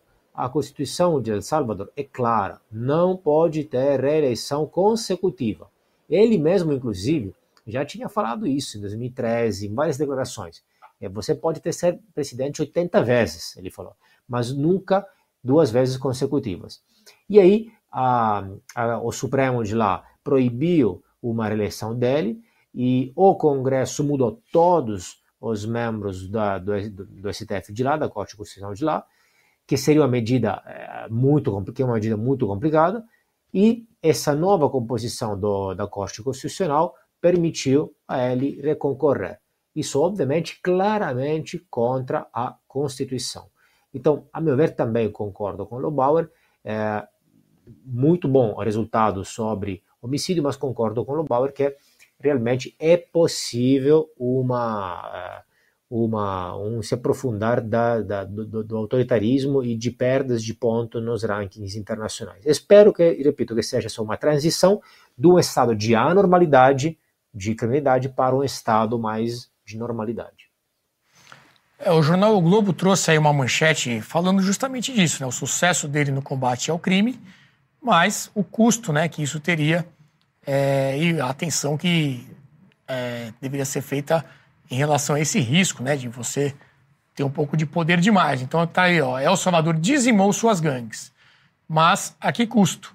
Taxa de homicídio caiu vertiginosamente e população relata melhora na vida cotidiana. Mas prisões irregulares e denúncias de tortura se multiplicam pelo país, então trazendo esse contraponto aí é, em relação a essa ação enérgica contra o crime. E, nos últimos dias, perguntado sobre o Brasil, sobre a questão do crime no Brasil, o presidente reeleito deu uma resposta aí que deixou o Brasil aí numa situação é, um pouco duvidosa em relação à sua vontade de combater o crime. Vamos ver o que ele falou. Sí, he conversado un par de veces con el presidente Lula, pero jamás me ha mencionado el tema de seguridad me imagino que él tendrá su, su forma de, de, de, de, el acercamiento, de abordaje que quiere hacer a la situación. Nunca hemos conversado de ese tema.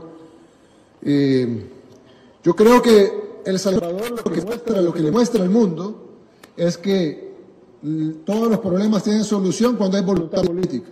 Yo creo que lo que El Salvador está haciendo probablemente tendrá muchas diferencias con lo que necesita hacer Brasil, pero sí lo que a muchos gobiernos le molesta es que El Salvador demuestra que todo se puede hacer con voluntad.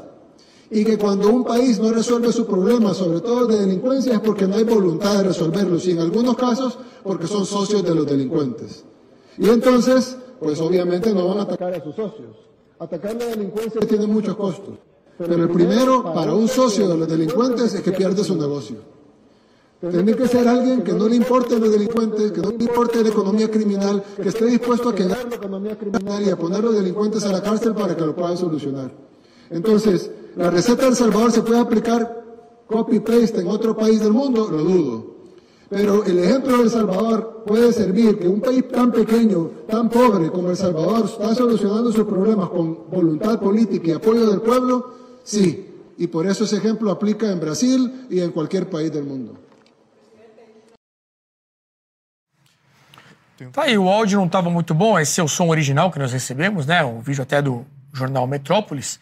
É, mas, enfim, temos a legenda ali, deu para entender o recado que ele passou. Quem quer comentar? O comentário é que eu escutei a história do Bukele, contado por ele mesmo, como é que ele fez o processo e também até o, o Bolsonaro, o Eduardo Bolsonaro fez uma visita, fez lá um, um tweet e fez um thread muito interessante descrevendo as etapas mas o que ficou muito claro, ao menos combinando esses dois pontos de informação, é Bukele explica que assim que ele assume o poder, ele começa a tomar iniciativas contra o crime organizado. Essas pequenas iniciativas começam a lograr resultado. Não são resultados é, como se vê hoje, mas eram alguns resultados que já empolga e já galvaniza a população para apoiar cada vez mais medidas. Mas, infelizmente, tem um ponto de inflexão, que é uma grande crise. Ele falou que durante um período de três dias Isso. teve ali uma matança de, de todos os lados, tanto de ladrão matando ladrão, ladrão matando é, civil, e aquilo foi o ponto de inflexão para ele acirrar ainda mais uhum. uh, o seu combate ao, a, a praticamente toda a criminalidade que estava tomando conta. É, é isso que eu sempre tenho que apontar. Porque, infelizmente, é sistemático. Todos os países e todos os governos eles não reagem a não ser que ocorre uma crise. E é isso que nós tentamos sempre nos precaver. Não, não precisamos de uma Chegar crise. Até lá. Pelo amor de Deus, ainda mais uma dessa, dessa natureza, crise de segurança. O que, que significa isso? Que vamos ter milhares de mortos no Brasil, além do que já temos. É, o que mais precisamos? Concorda? Para a gente tomar ações enérgicas contra a criminalidade. Uma vida já não basta. Então, é isso que acho que a gente precisa ter essa consciência de colocar isso em prioridade. Aliás, para todas as crises que vivemos, vivemos uma crise de corrupção, tomamos as decisões certas, priorizamos isso? Não, não priorizamos, deixamos em segundo plano. Então, pronto, a corrupção hoje tomou conta. Mesma coisa com criminalidade. Priorizamos o combate à, criminalidade? Não, né? Pois é, mais uma das coisas. Tem a questão do emprego, tem outra coisa. Então não tem uma crise ainda. Então, isso que a gente precisa sempre se precaver. Porque temos já um problema de, de criminalidade altíssimo no Brasil, um dos países mais violentos do mundo. E pode ter baixado comparado com o que existia antes, um pouquinho, mas certamente a percepção, se a gente tiver um índice de percepção uhum. de violência mundial, certamente estaria aplicando que esses, esse último ano subiu brutalmente a percepção. Sim. Se está isso sendo refletido nos dados, talvez aqui o Estado de São Paulo tenha feito um bom combate à, à, à questão de criminalidade, mas mesmo assim, são dezenas de milhares de pessoas que morrem por questões de criminalidade no Brasil todo ano.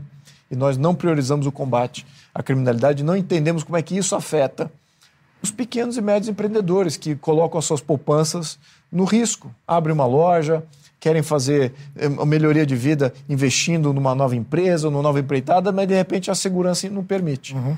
Precisamos de mais segurança. Ricardo, são mais de 70 mil presos desde que começou esse regime mais duro contra o crime, equivalente a 1% da população. Seria aí mais de 2 milhões de presos, né, se fosse aqui no Brasil. Se são um milhão de criminosos, um milhão de presos. Isso não o, a, a, quantidade de presos é, é, tem que derivar da, da quantidade de crimes puníveis com prisão que são cometidos no país. É, é, a gente tem uma, uma, uma preocupação, tem três breves notas. A primeira é essa: no Brasil, a preocupação é ter muita gente presa. Ah, e não, olha, nós prendemos todo mundo que cometeu o crime. A primeira é, é a tomada de decisão. O Lewandowski fez seu discurso. A criminalidade ah, no Brasil não é a criminalidade comum da rua, da carteira, do batedor de carteira, ou até do assalto na loja. Nossa situação é muito mais grave que isso. É de perda do, do controle do território de parte do Brasil. Em parte do Brasil, principalmente nos grandes uh, conglomerados urbanos, a parte do território que é comandada por gangues de narcotráfico. Você tem um Estado paralelo, isso é muito grave. E não há no Brasil a decisão de fazer esse enfrentamento, como houve na Colômbia, como houve agora em El Salvador.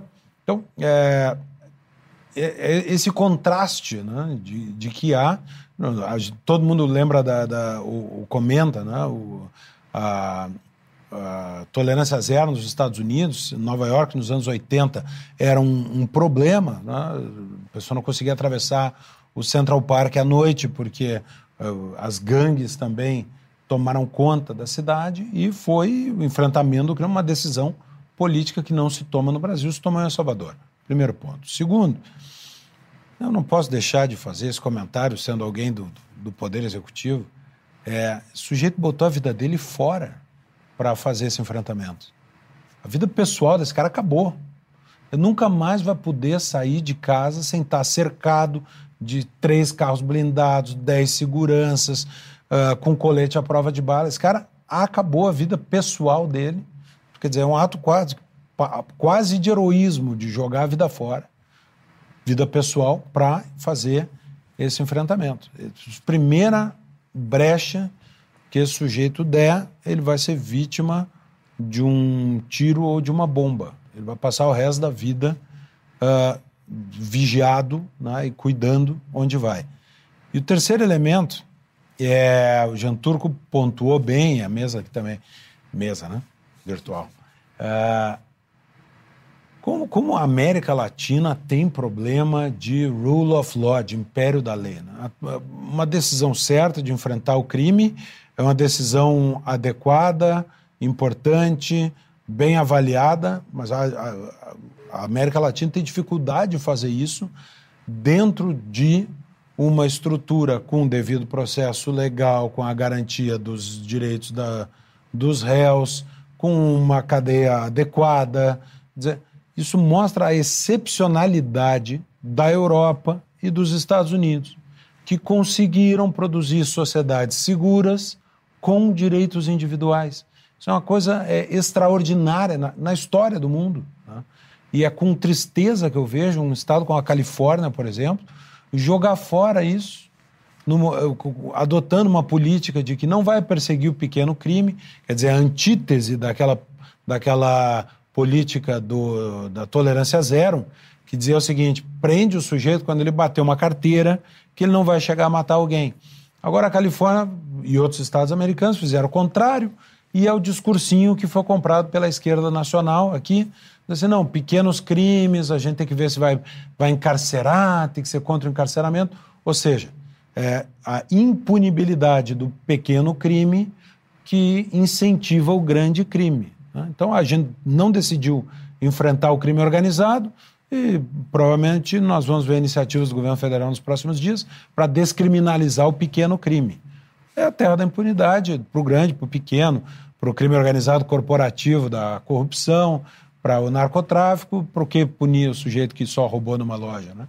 Isso não é uma república. Né? É, nós já tivemos essas manifestações na última semana na cerimônia de posse do novo ministro da Justiça e Segurança Pública, Ricardo Lewandowski, o presidente Lula e também o novo ministro falaram a respeito. Temos aí o VT do Lula no primeiro momento. A coisa que eu mais via passar na frente da minha casa em época de eleição era uma dessas jamantas grandes, sabe, com uma grade, como se fosse uma gaiola, com artistas fantasiados de preto, sabe, para dizer que bandido bom era bandido morto. Bandido bom era bandido que tinha que pegar prisão perpétua. Sabe, eu não sei por que, que alguém não propôs, vamos fazer como era antigamente, procura-se vivo ou morto. Divulga a cara de todo mundo, sabe, coloca nos potes e fala vivo ou morto. Isso não é polícia. A gente quer ver se a gente consegue humanizar o combate ao pequeno crime, às pessoas mais humildes e jogar muito pesado. Joga muito pesado, eu não sei como. Por isso é que eu trouxe o ministro da experiência dele agora, sabe? E um desses aqui, como é que a gente vai jogar pesado para enfrentar a chamada indústria internacional do crime organizado? Então o Lula quer humanizar né, o combate ao pequeno crime e o novo ministro da Segurança Pública, Ricardo Lewandowski, também falou sobre o assunto.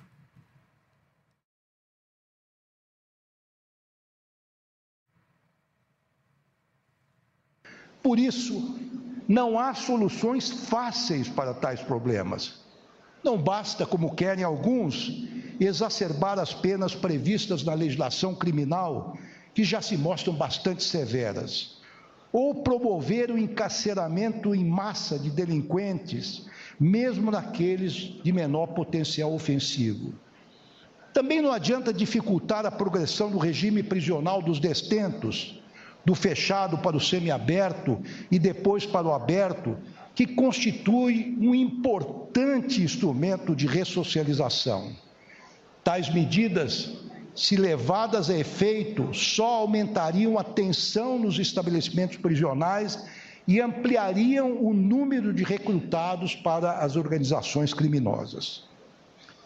Penso que, para arrostar essas dificuldades, os caminhos já trilhados pelo meu antecessor, ministro Flávio Dino, revelam-se bastante promissores. Então tá aí o discurso do Lewandowski totalmente ao contrário daquilo que a gente vinha falando até aqui, né? É ele que é o novo ministro da Justiça e Segurança Pública, no lugar do Flávio Dino, né, que foi citado, ele que era ministro do STF.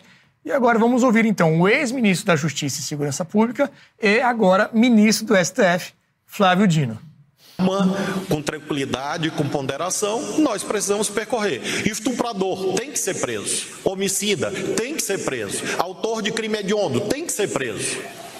Mas uma pessoa que eventualmente praticou um delito de trânsito, um furto, mesmo situações de é, é, envolvendo uh, crimes relativos a, a, patrimônio, de um modo geral.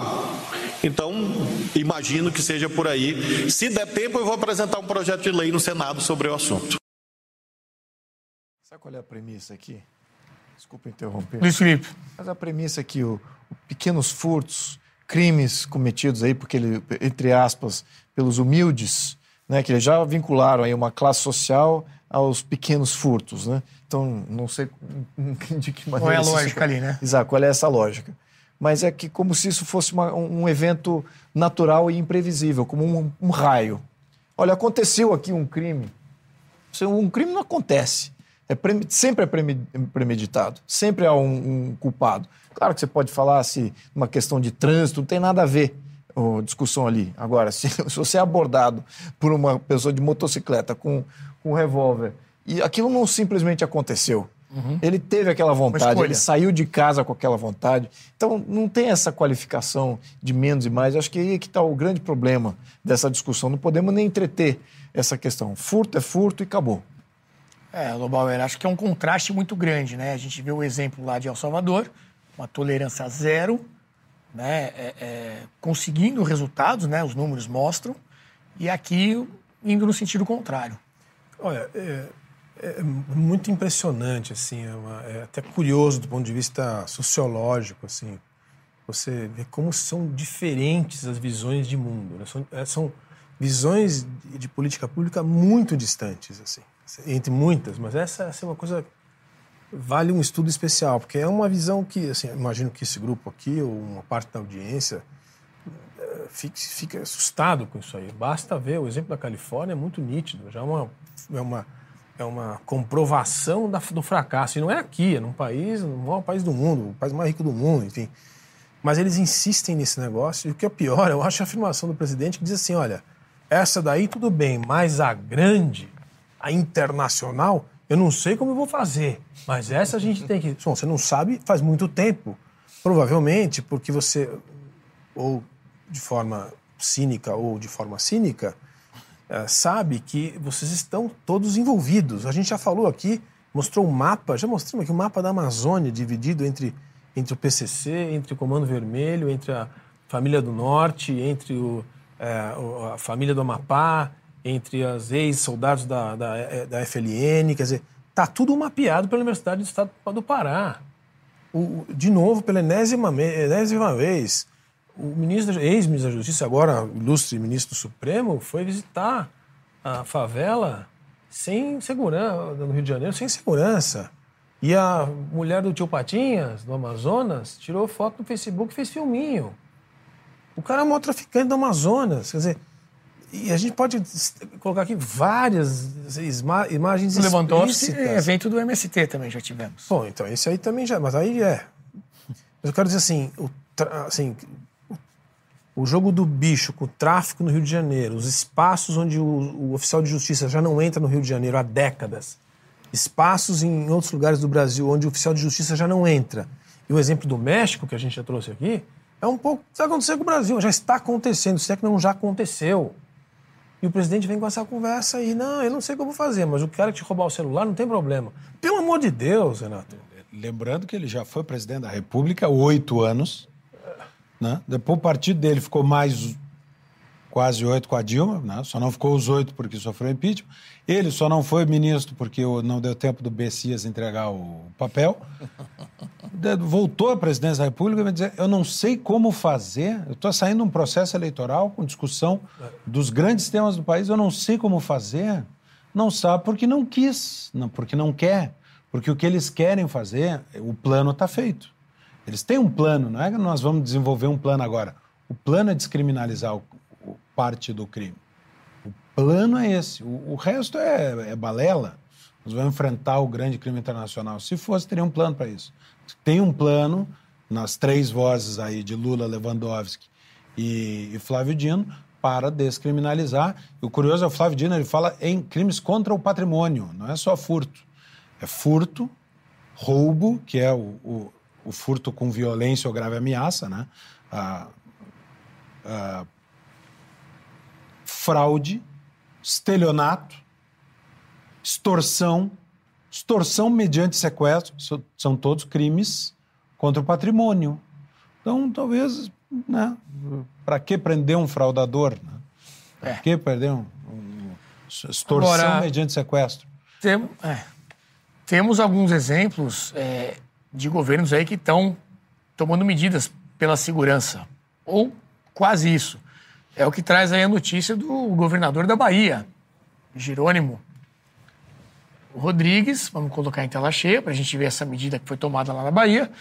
Hoje lançamos dois importantes movimentos pela segurança na Bahia. Assinamos o decreto que proíbe o uso de pistolas de água nas festas de rua da Bahia.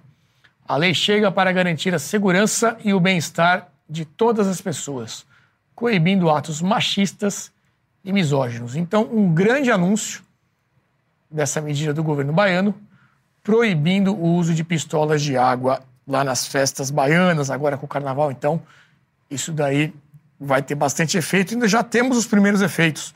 Temos aí uma reportagem mostrando as primeiras pistolas apreendidas. Pistolas de água são apreendidas em Salvador após lei polêmica sancionada por Jerônimo Rodrigues. O desarmamento aquático. Desarmamento aquático, bem colocado aqui pelo Ricardo Gomes. Jean Turco, sua, sua visão aí sobre é, esse grande contraste, né? El Salvador, essas três falas aí do governo Lula e essa medida aí pela segurança lá na Bahia. Olha, essa questão da criminalidade é uma das coisas que, admito, mais me incomoda, mais me choca.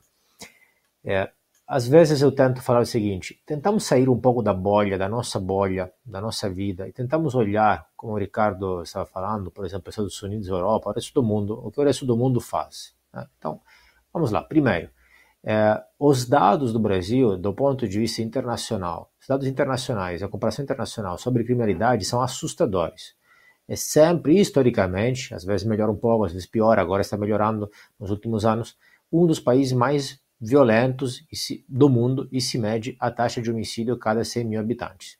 Teve épocas melhores, teve épocas menores, mas é um problema crônico e um problema gravíssimo. Então, primeiro é, a situação atual não é normal, ok? Em comparação internacional. Primeiro. Segundo, quando eh, eles falam de nós temos que humanizar o tratamento dos pequenos crimes, qualquer coisa significa, vamos ver depois qual vai ser a proposta, mas assim, qual é o diagnóstico? A proposta é, nós temos que fazer isso, mas qual é o diagnóstico? Por acaso o diagnóstico é que hoje não há humanização dos pequenos crimes? E, em qual planeta os caras vivem? Porque eu estou vivendo num país no qual as pessoas são soltas, são soltas constantemente. O cara que matou o policial recentemente, do qual falamos aqui, tinha mais de 18 passagens mais ou menos pela polícia, dois dos quais homicídios. E muitos deles pequenos crimes. Então, e tem vários dos casos, é, é, é notícia de todos os dias, de todos os dias. Então é exatamente o contrário. O Brasil não tem um problema de não humanização dos pequenos crimes. O Brasil tem um problema oposto, tá? de humanização demais, entre aspas, dos grandes crimes, dos crimes graves, dos homicídios, dos latrocínios, por exemplo. Além dos crimes contra o patrimônio, dos crimes contra a vida. É inadmissível e não é normal em nenhum lugar do universo que alguém com dois homicídios nas costas esteja livres por saidinha. Isso não existe, não é normal em lugar nenhum do planeta. Primeiro, e é gravíssimo. Então o problema não é pequenos crimes. O problema é tem que ser muito mais duro sobre os graves crimes contra a vida e contra o patrimônio também. Depois, eventualmente, vamos falar disso. Aí alguém pode falar, não, mas é porque a polícia às vezes comete abusos é, durante a prisão, durante o processo inicial. É, e, então, humanização nesse sentido, e não exatamente de penas no, no âmbito judiciário. Tudo bem. Se isso for verdade, às vezes nós vemos que realmente casos desse tipo acontecem e têm que ser investigados e condenados, a solução não é, bom, visto que a polícia às vezes é truculenta, então tem que humanizar. A solução é prender os policiais que fizeram a prisão de forma truculenta, investigar e responsabilizar esses policiais de forma específica. E, inclusive, se e quando isso acontece eventualmente, sem querer justificar, mas querendo compreender, às vezes acontece por um cansaço generalizado da população, da população de forma geral e dos policiais também, que prendem, prendem, prendem os mesmos caras dezenas de vezes, vejam o caso do policial morto, e os caras e os juízes depois soltam. Então, sem justificar, mas compreendendo, às vezes os abusos derivam disso. Então, o primeiro problema é os grandes crimes. Tem que ser bem mais duro lá, porque realmente não existe lugar nenhum. É humanizar o quê? Você quer lugar mais humanizado, onde, onde a saidinha no, dia, no Natal, no, na festa da mamãe, visita íntima. O que você quer de mais humano disso? De mais humanizado? Em qual lugar do universo existe visita íntima? De onde pegaram essa ideia maluca? Aí os caras entram com armas, com celular, etc. Tal. Ainda, segundo grande problema do Brasil, cerca de 35 ou 37% dos homicídios só são descobertos e descobre de quem é a autoria. Então lá é o grande problema. E eles não olham para isso como no caso que você mostrou. Fingem, escondem a poeira debaixo do sofá para olhar é, a humanização do pequeno crime, a pistola de água, etc. Tal. 37% só dos homicídios sabe quem foi. E o restante? É ali que tem que ter um plano, é ali que tem que melhorar os dados. É isso que tem que fazer. Ainda, se solta demais. Não é nem uma questão de prender, de como prender. Não é nem uma questão das penas dadas. Se solta demais se solta muito, se soltam pessoas que não deveriam soltar. Gente, de novo, ah, mas o cara tem que se ressocializar porque mais ou mais tarde tem que voltar para, para a sociedade. Quem falou? Porque não existe prisão perpétua, por exemplo. Uma pessoa que é responsável, como existe em muitos países, em muitos países. É, Ricardo está falando da, da, da, da Europa, é normal a prisão perpétua. Inclusive, se sabemos a pena de morte. A prisão perpétua, a coisa mais normal do mundo.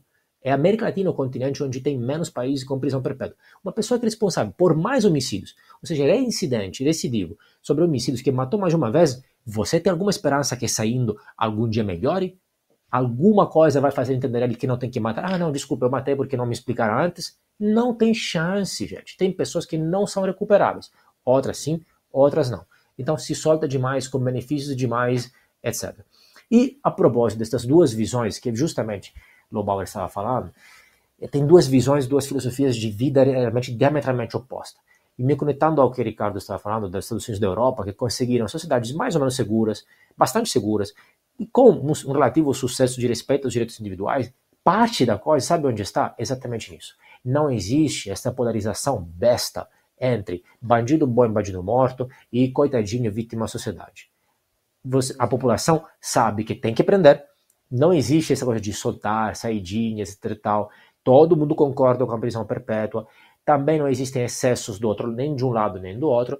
E aí, claro, em média, geralmente, às vezes algumas coisas acontecem, né? E aí, obviamente, é, você tem um sistema tanto policial quanto judicial e prisional que também corresponde a essas expectativas. Então há uma convergência maior entre direita e esquerda e não essa divisão tão extrema, tão extremista.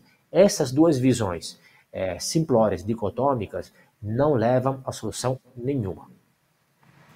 Pois é, a gente citou também essa decisão aí do governador da Bahia, né, sobre as pistolas de água, e a Bahia que é o segundo estado mais violento do Brasil, né, segundo dados do ano passado. Ricardo, quer fazer mais um comentário? Tem um breve comentário e uma pergunta.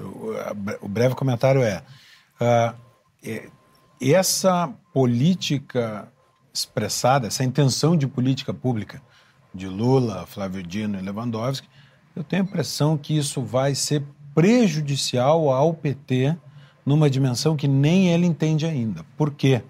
Porque a população, principalmente a população de baixa renda, é a que está mais exposta à criminalidade, é a que está mais exposta aos efeitos do tráfico de droga e é a que tem um sentimento de necessidade de alteração dessa realidade. Então, essa, esta conversa do, do presidente Lula, de que o, ah, o, o, sujeito rouba porque é pobre e por ser pobre ele tem que ser não punido, não deve ser punido pelo crime que cometeu, isso não cai bem nas classes mais baixas, que são as que estão expostas, não gosto de classe baixa, né? mas naquelas famílias que estão expostas à criminalidade. Eu acho que isso tem a ver também, é, essa, esse conservadorismo que cresceu no Brasil, é, é um, um, de forma muito popular, é um conservadorismo quase rudimentar. E, e é o tema da segurança é um dos que mais encontra ressonância na população de mais baixa renda, porque ela justamente percebe: olha, o narcotráfico está aqui, meu filho está brincando na rua, tem tiroteio ali, meu filho vai ser recrutado para isso. Eu tenho um problema real com isso.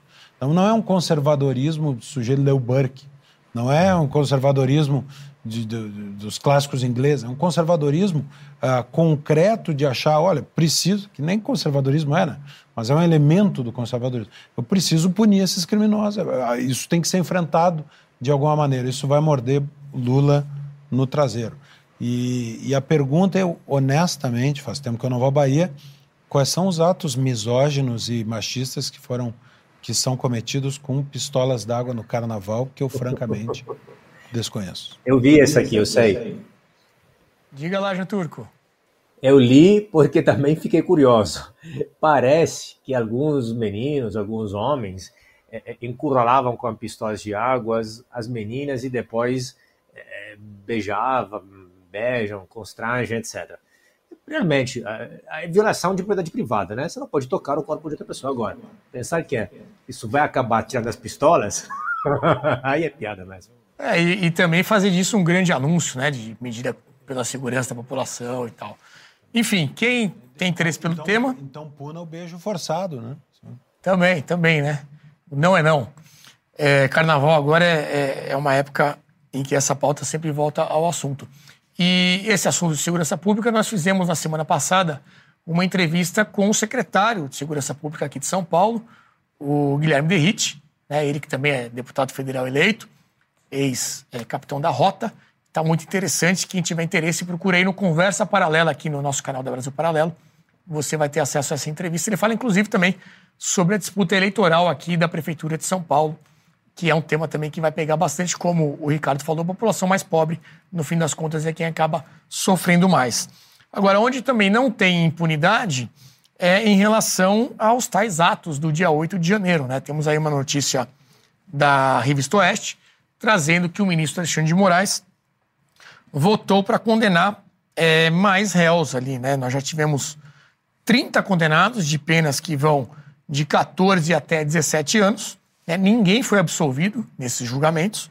E aí o Moraes vota para condenar mais 12 réus em penas que vão dessa vez aqui de 12 até 17 anos de prisão. Então, dependendo do crime, dependendo até também talvez até do aspecto ideológico, é, essa relação é, sobre se deve ter penas duras ou não vai mudando conforme o freguês. É, nossa próxima pauta, deputado Luiz Felipe de Orleans e Bragança, são os discursos feitos aí por Lira e Pacheco no dia de hoje, na volta do recesso parlamentar, né, Congresso voltando à ativa. Nós temos primeiramente aí as falas do presidente da Câmara, o Arthur Lira. Vamos ver o que ele falou. Fundamental também relembrar que nossa Constituição garante ao Poder Legislativo o direito de discutir, modificar, emendar, para somente aí aprovar a peça orçamentária oriunda do Poder Executivo. Não fomos eleitos, nenhum de nós, para sermos carimbadores, para carimbar. Não é isso que o povo brasileiro espera de nós. Espera-se isso sim, independência e somatório de esforços, sempre a favor do nosso país. O orçamento da União pertence a todos e todas, e não apenas ao Executivo, porque se assim fosse, a Constituição não determinaria a necessária participação do Poder Legislativo em sua confecção e final aprovação. O orçamento é de todos e de todos os brasileiros e brasileiras. Não é e nem pode ser de autoria exclusiva do Poder Executivo, e muito menos de uma burocracia técnica que, apesar do seu preparo, eu não discuto, não foi eleita para escolher as prioridades da nação e não gasta a sola do sapato percorrendo os pequenos municípios brasileiros, como nós, parlamentares, senadores e deputados. Fala dura aí, né, para defender principalmente essa questão orçamentária, né, da Câmara dos Deputados. E agora vamos ver o discurso do Rodrigo Pacheco, representando ali o Senado. E avaliaremos, senhores parlamentares, senhoras parlamentares, sempre junto à sociedade sem intransigência o fim da reeleição, a coincidência e prazo de mandatos e a forma de financiamentos de campanhas eleitorais. Esta é uma prioridade do Senado Federal. Discutiremos temas muito relevantes e temas que, inclusive, tocam aos demais poderes, como a limitação das decisões monocráticas no âmbito do Supremo Tribunal Federal os mandatos de ministros do Supremo Tribunal Federal e a reestruturação geral das carreiras jurídicas, considerando as especificidades e a dedicação exclusiva inerentes à atividade desempenhada pelos membros do Poder Judiciário. Outro tema para o qual dedicaremos especial atenção será o da segurança pública. Urge a instituição de fóruns para debate sobre o crescimento da violência nas cidades e na zona rural. Pretendemos colaborar para definição de institutos penais modernos e, sobretudo, eficientes, capazes de conciliar o combate efetivo à violência urbana e rural com a garantia aos direitos fundamentais. Deputado Luiz Felipe, nós falamos muito no início do programa a respeito da harmonia entre os poderes, né? Que estava tudo combinado, tudo certinho entre eles. Nessas duas falas, pelo menos, no discurso, a gente vê um Arthur Lira é, num discurso de oposição aos interesses do executivo, né? De, tentando delimitar ali o espaço do Congresso e da Câmara em relação ao orçamento e outras coisas. E chamou muito a atenção também o Pacheco numa oposição ao judiciário, inclusive com medidas que poderiam afetar o STF especificamente, é, falando também de segurança pública. Dá para embarcar aí nessa, nessas palavras? O que, que você espera aí para esse ano legislativo? Zero de confiança no Parseco, zero de confiança no Lira. Discursos vazios, demagogos, para atender o momento político que eles devem estar sentindo na, no traseiro, como diz aqui o Ricardo. É isso. Então, zero de confiança. E adoraria de ver mais brasileiros cobrando dessas duas entidades, porque são falsos líderes. Eles não são líderes, são facilitadores. Eles são negociadores de poder. Eles não, não representam o poder legislativo. Eles colocam a agenda legislativa como terceiro ou quarto item das prioridades. A prioridade deles é atender as lideranças políticas, que todas querem fazer negócio com o executivo, que ainda tem as estatais, ainda tem os grandes recursos, ou apaziguar o, os interesses do judiciário. Então, tem telhado de vidro, ambos, tem telhado de vidro, então não podem se arriscar muito. Então, eles estão sempre nessa. Eles nunca colocam o que de fato vai melhorar a qualidade de vida do cidadão e nunca com questões de segurança. Pô, o Pacheco teve o ano inteiro. É, teve lampejos de alguns discursos que falou que não, porque isso, que aquilo, que vai agir, sobretudo na questão de saidinha também, nem vi ele mencionar de novo aí no discurso final. E o Lira praticamente se, se, se apagou no, em 2023. Se apagou, assim, não, não havia proteção nenhuma para os deputados. É, o, o sentimento de compre, completo abandono por parte da, do presidente da Câmara foi, por parte dos membros da oposição, sobretudo mais de 100 deputados, se sentiu completamente vulnerabilizados. Com as ações da Polícia Federal? Ações da Polícia Federal, as incursões do. E aí você tem um grupo maior ainda, que inclui membros do Centrão, que viam honestamente as incursões do, do Judiciário nas prerrogativas legislativas do, da Câmara como sendo uma violação da Constituição, uma violação do que é ser parlamentar. E o Lira não fez absolutamente nada, mas sequer um discursinho ali falando que aquilo era, era ruim. Então ele se calou em 2023, absorveu a agenda espúria tributária do governo e, quando houve qualquer incursão, intromissão do judiciário, se calou mais uma vez. Então, Lira, assim, completamente. Desculpa, Lira, espero que você esteja escutando o que eu estou falando, tá, Lira? Porque eu vou falar em plenário isso. Eu vou repetir o que eu estou falando aqui em plenário péssimo líder. Talvez esse ano 2024 você se torne isso que você discursou. Talvez. Eu sou católico, acredito na redenção. Então, espero que você se redima esse ano. 2024 pode ser o seu ano. E quanto a você, Pacheco, olha, patético a sua, a sua performance. Patético. Você tinha que ter agido para proteger o legislativo. Você é o, você é o presidente do Congresso. O senhor sabe muito bem o que é isso, a responsabilidade e as intromissões do judiciário em cima do Congresso de 2023. Isso sacramentou o teu legado como um incompetente. Um incompetente. É isso que isso é. Bonitos discursos, sem dúvida conhece o sistema legislativo e a lei, mas você não age. Você não age como parlamentar. Se entrega às vontades do judiciário. É isso. Isso é a minha opinião aqui, até ponderada tá? Porque eu poderia estar tá me extrapolando aqui para o meu lado mais da direita que eu sou. Mas essa é a minha conclusão com relação a essas duas lideranças que não são líderes. E eu espero que o legislativo encontre dentre os seus pares lideranças de verdade, que protejam, que resgatem o Congresso, resgatem a Câmara, resgatem o Senado nas suas funções. É isso que nós precisamos. Obrigado. É, Lobão, ele nesse cenário todo, nós temos esse ano também a sucessão dessas duas cadeiras, né? A presidência da Câmara e do Senado.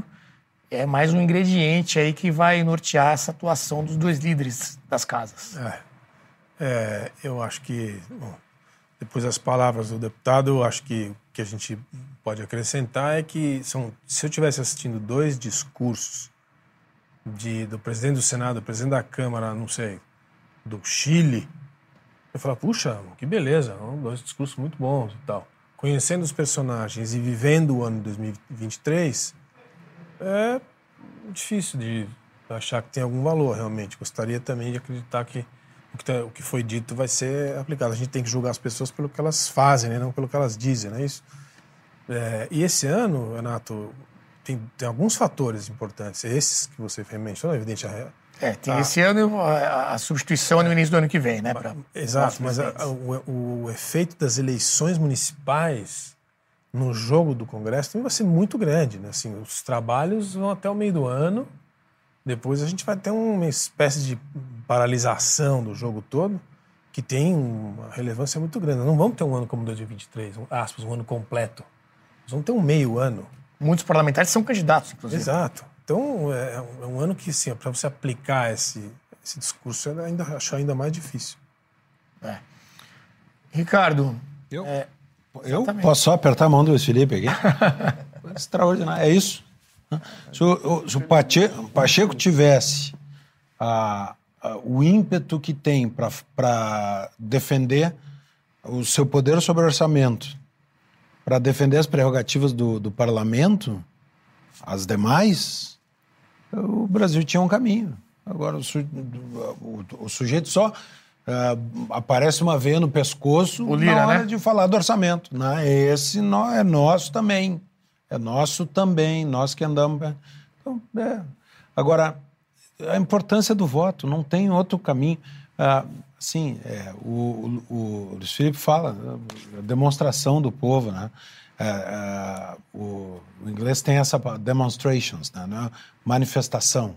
O povo ir demonstrar o que pensa e, e a público demonstrar o que pensa com paz, dentro da democracia. Né? O exercício da democracia é inclusive o de sair para a rua para expressar o que pensa. Em algum momento, o Brasil vai superar o trauma do 8 de janeiro e ter que ter uh, o, a, o despeito de sair de novo às ruas para dizer o que pensa, democraticamente, pacificamente, uh, respeitosamente, mas uh, demonstration, demonstrar o tamanho da sua indignação. Em algum momento isso vai ter que acontecer, porque senão a, a classe política, né, aí como um todo, a casta, como diria Milley, vai começar a fazer um pouco de. É quase inacreditável que o Congresso votou impeachment da Dilma e a gente só entende isso porque viu o povo na rua. Então, em algum momento, essa força cívica vai ter que obrigar o Congresso Nacional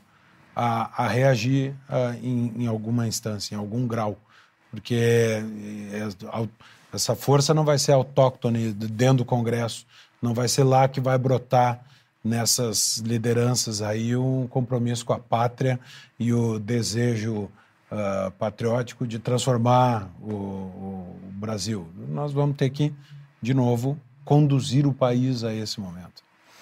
O Jean Turco, esse discurso mais forte, né, tanto do Lira como do Pacheco, nós vimos algumas oportunidades em 2023, né, pontuais ali, é, mas nenhuma ação efetiva realmente de defender aquilo que eles estavam falando. Muita gente até aponta que é só uma questão de negociação.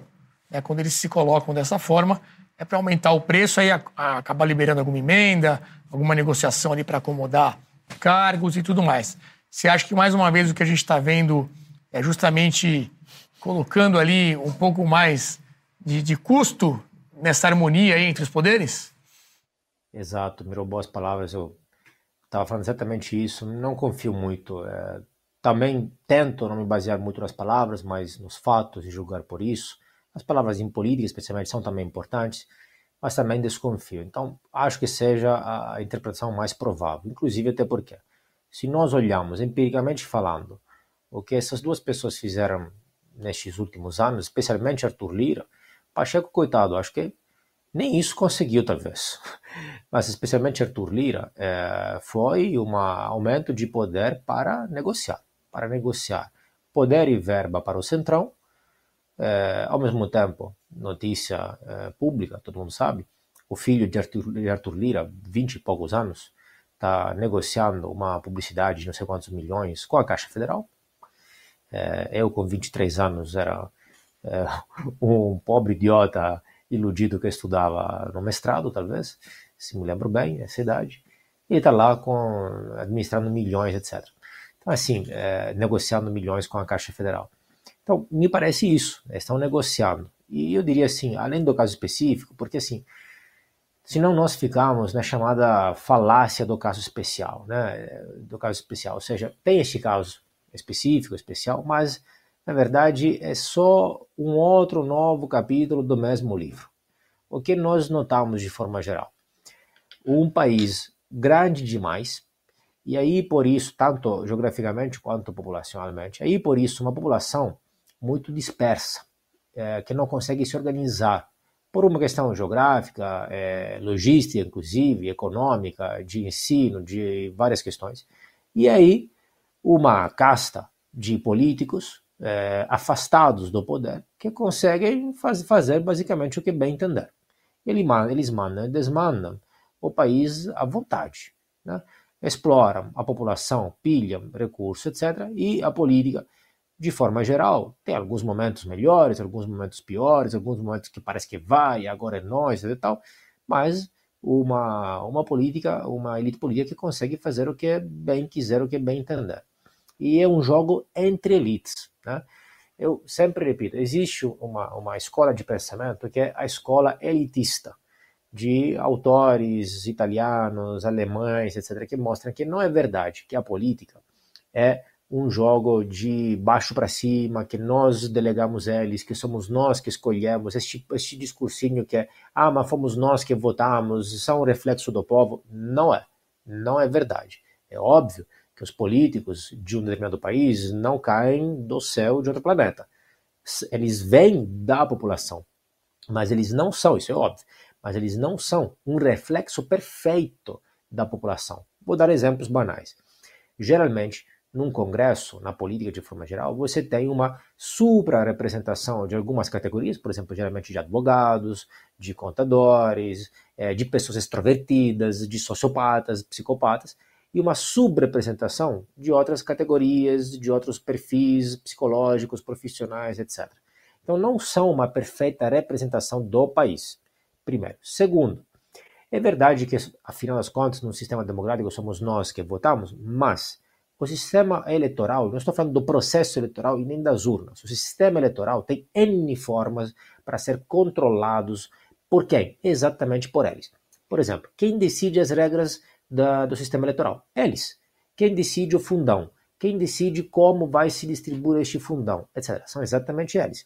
Dependendo das regras do jogo, do sistema eleitoral que eles decidem, isso afeta o resultado eleitoral. Ou seja, se nós votássemos da mesma forma com o sistema eleitoral X, ou com o sistema eleitoral Y, ou com o sistema eleitoral K, o resultado é diferente. Então, as regras do jogo afetam o resultado. Então, assim, afinal das contas, Robert Michels, um grande estudioso dessa escola de pensamento, a escola elitista, falava: não somos nós a elegê-los, são eles que se fazem eleger. Ou seja, eles têm mais formas de se perpetuar no poder. E me parece que é exatamente o que nós observamos que apesar das nossas eh, reclamações, descontentamentos, eh, frustrações, etc., afinal não conseguimos fazer muita coisa. Essa sensação de impotência deriva um pouco disso. Então, assim, eles têm a caneta na mão. Eles têm como mudar as coisas, eles têm o poder na mão e nós temos muito pouco poder. Não significa que não dá para fazer nada, mas realmente no Brasil, talvez em comparação dos países, há um descolamento, tanto da um distanciamento tanto da elite política da sociedade, quanto uma centralização exagerada de poder nas mãos deles e muito pouco poder na mão da população. É, o Ricardo pediu para fazer um último comentário. Eu espero que seja para achar a saída disso daí, né, Ricardo? Não, não, é só para dar um testemunho, porque há 20 anos atrás, em 2004, o, o Jean Turco ele realmente não estava fazendo negócios com o governo federal. Ele estava estudando na Foundation for Economic Education lá em Irvington, no estado de Nova York, onde eu conheci há 20 anos, estudando economia lá. Né? Eu, um aprendiz, e ele já era professor, ele tinha o cabelo mais comprido e eu tinha cabelo. Assim. Tá certo. Vão-se 20 anos. Vamos procurar essa foto aí, então, dessa achar, época. Pra... que ele tinha rabo de cavalo, hein, Renato? Vamos, é, vamos tá, eu checar. acho que sim, viu? Esse estilo italiano aí. Vamos procurar esse acervo. Vai ser a nossa carta na manga da semana que vem. Vou pedir para a produção ir atrás disso. Pessoal, agradecer mais uma vez a audiência de todos. Colocamos aqui as cartas na mesa com o nosso time de comentaristas, nosso programa de análise política de todas as segundas-feiras e um convite que eu queria fazer para vocês. Na próxima quinta-feira, quinta-feira agora desta semana, nós teremos um programa especial sobre o CONAI, sobre esse Plano Nacional de Educação já comentamos bastante aqui, o Christian sempre traz essa pauta para a gente prestar atenção. É simplesmente o plano que vai ditar os rumos da educação nos próximos 10 anos. Isso acontece sempre aí de tempos em tempos. Está sendo agora essa discussão. Temos coisas terríveis aí nesse documento que foi colocado no Congresso, que aconteceu aí na semana passada. E nós estamos reunindo todas essas informações porque é realmente importante uma mobilização para que a sociedade participe né, dessa discussão e não deixe simplesmente esse projeto chegar é, e ser colocado em prática, porque se a nossa educação já é ruim, com isso daí a tendência, infelizmente, é que fique ainda pior.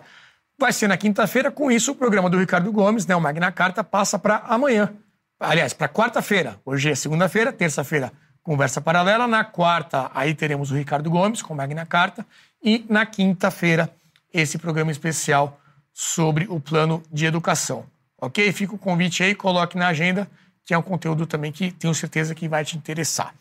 Obrigado mais uma vez, ficamos por aqui e até semana que vem.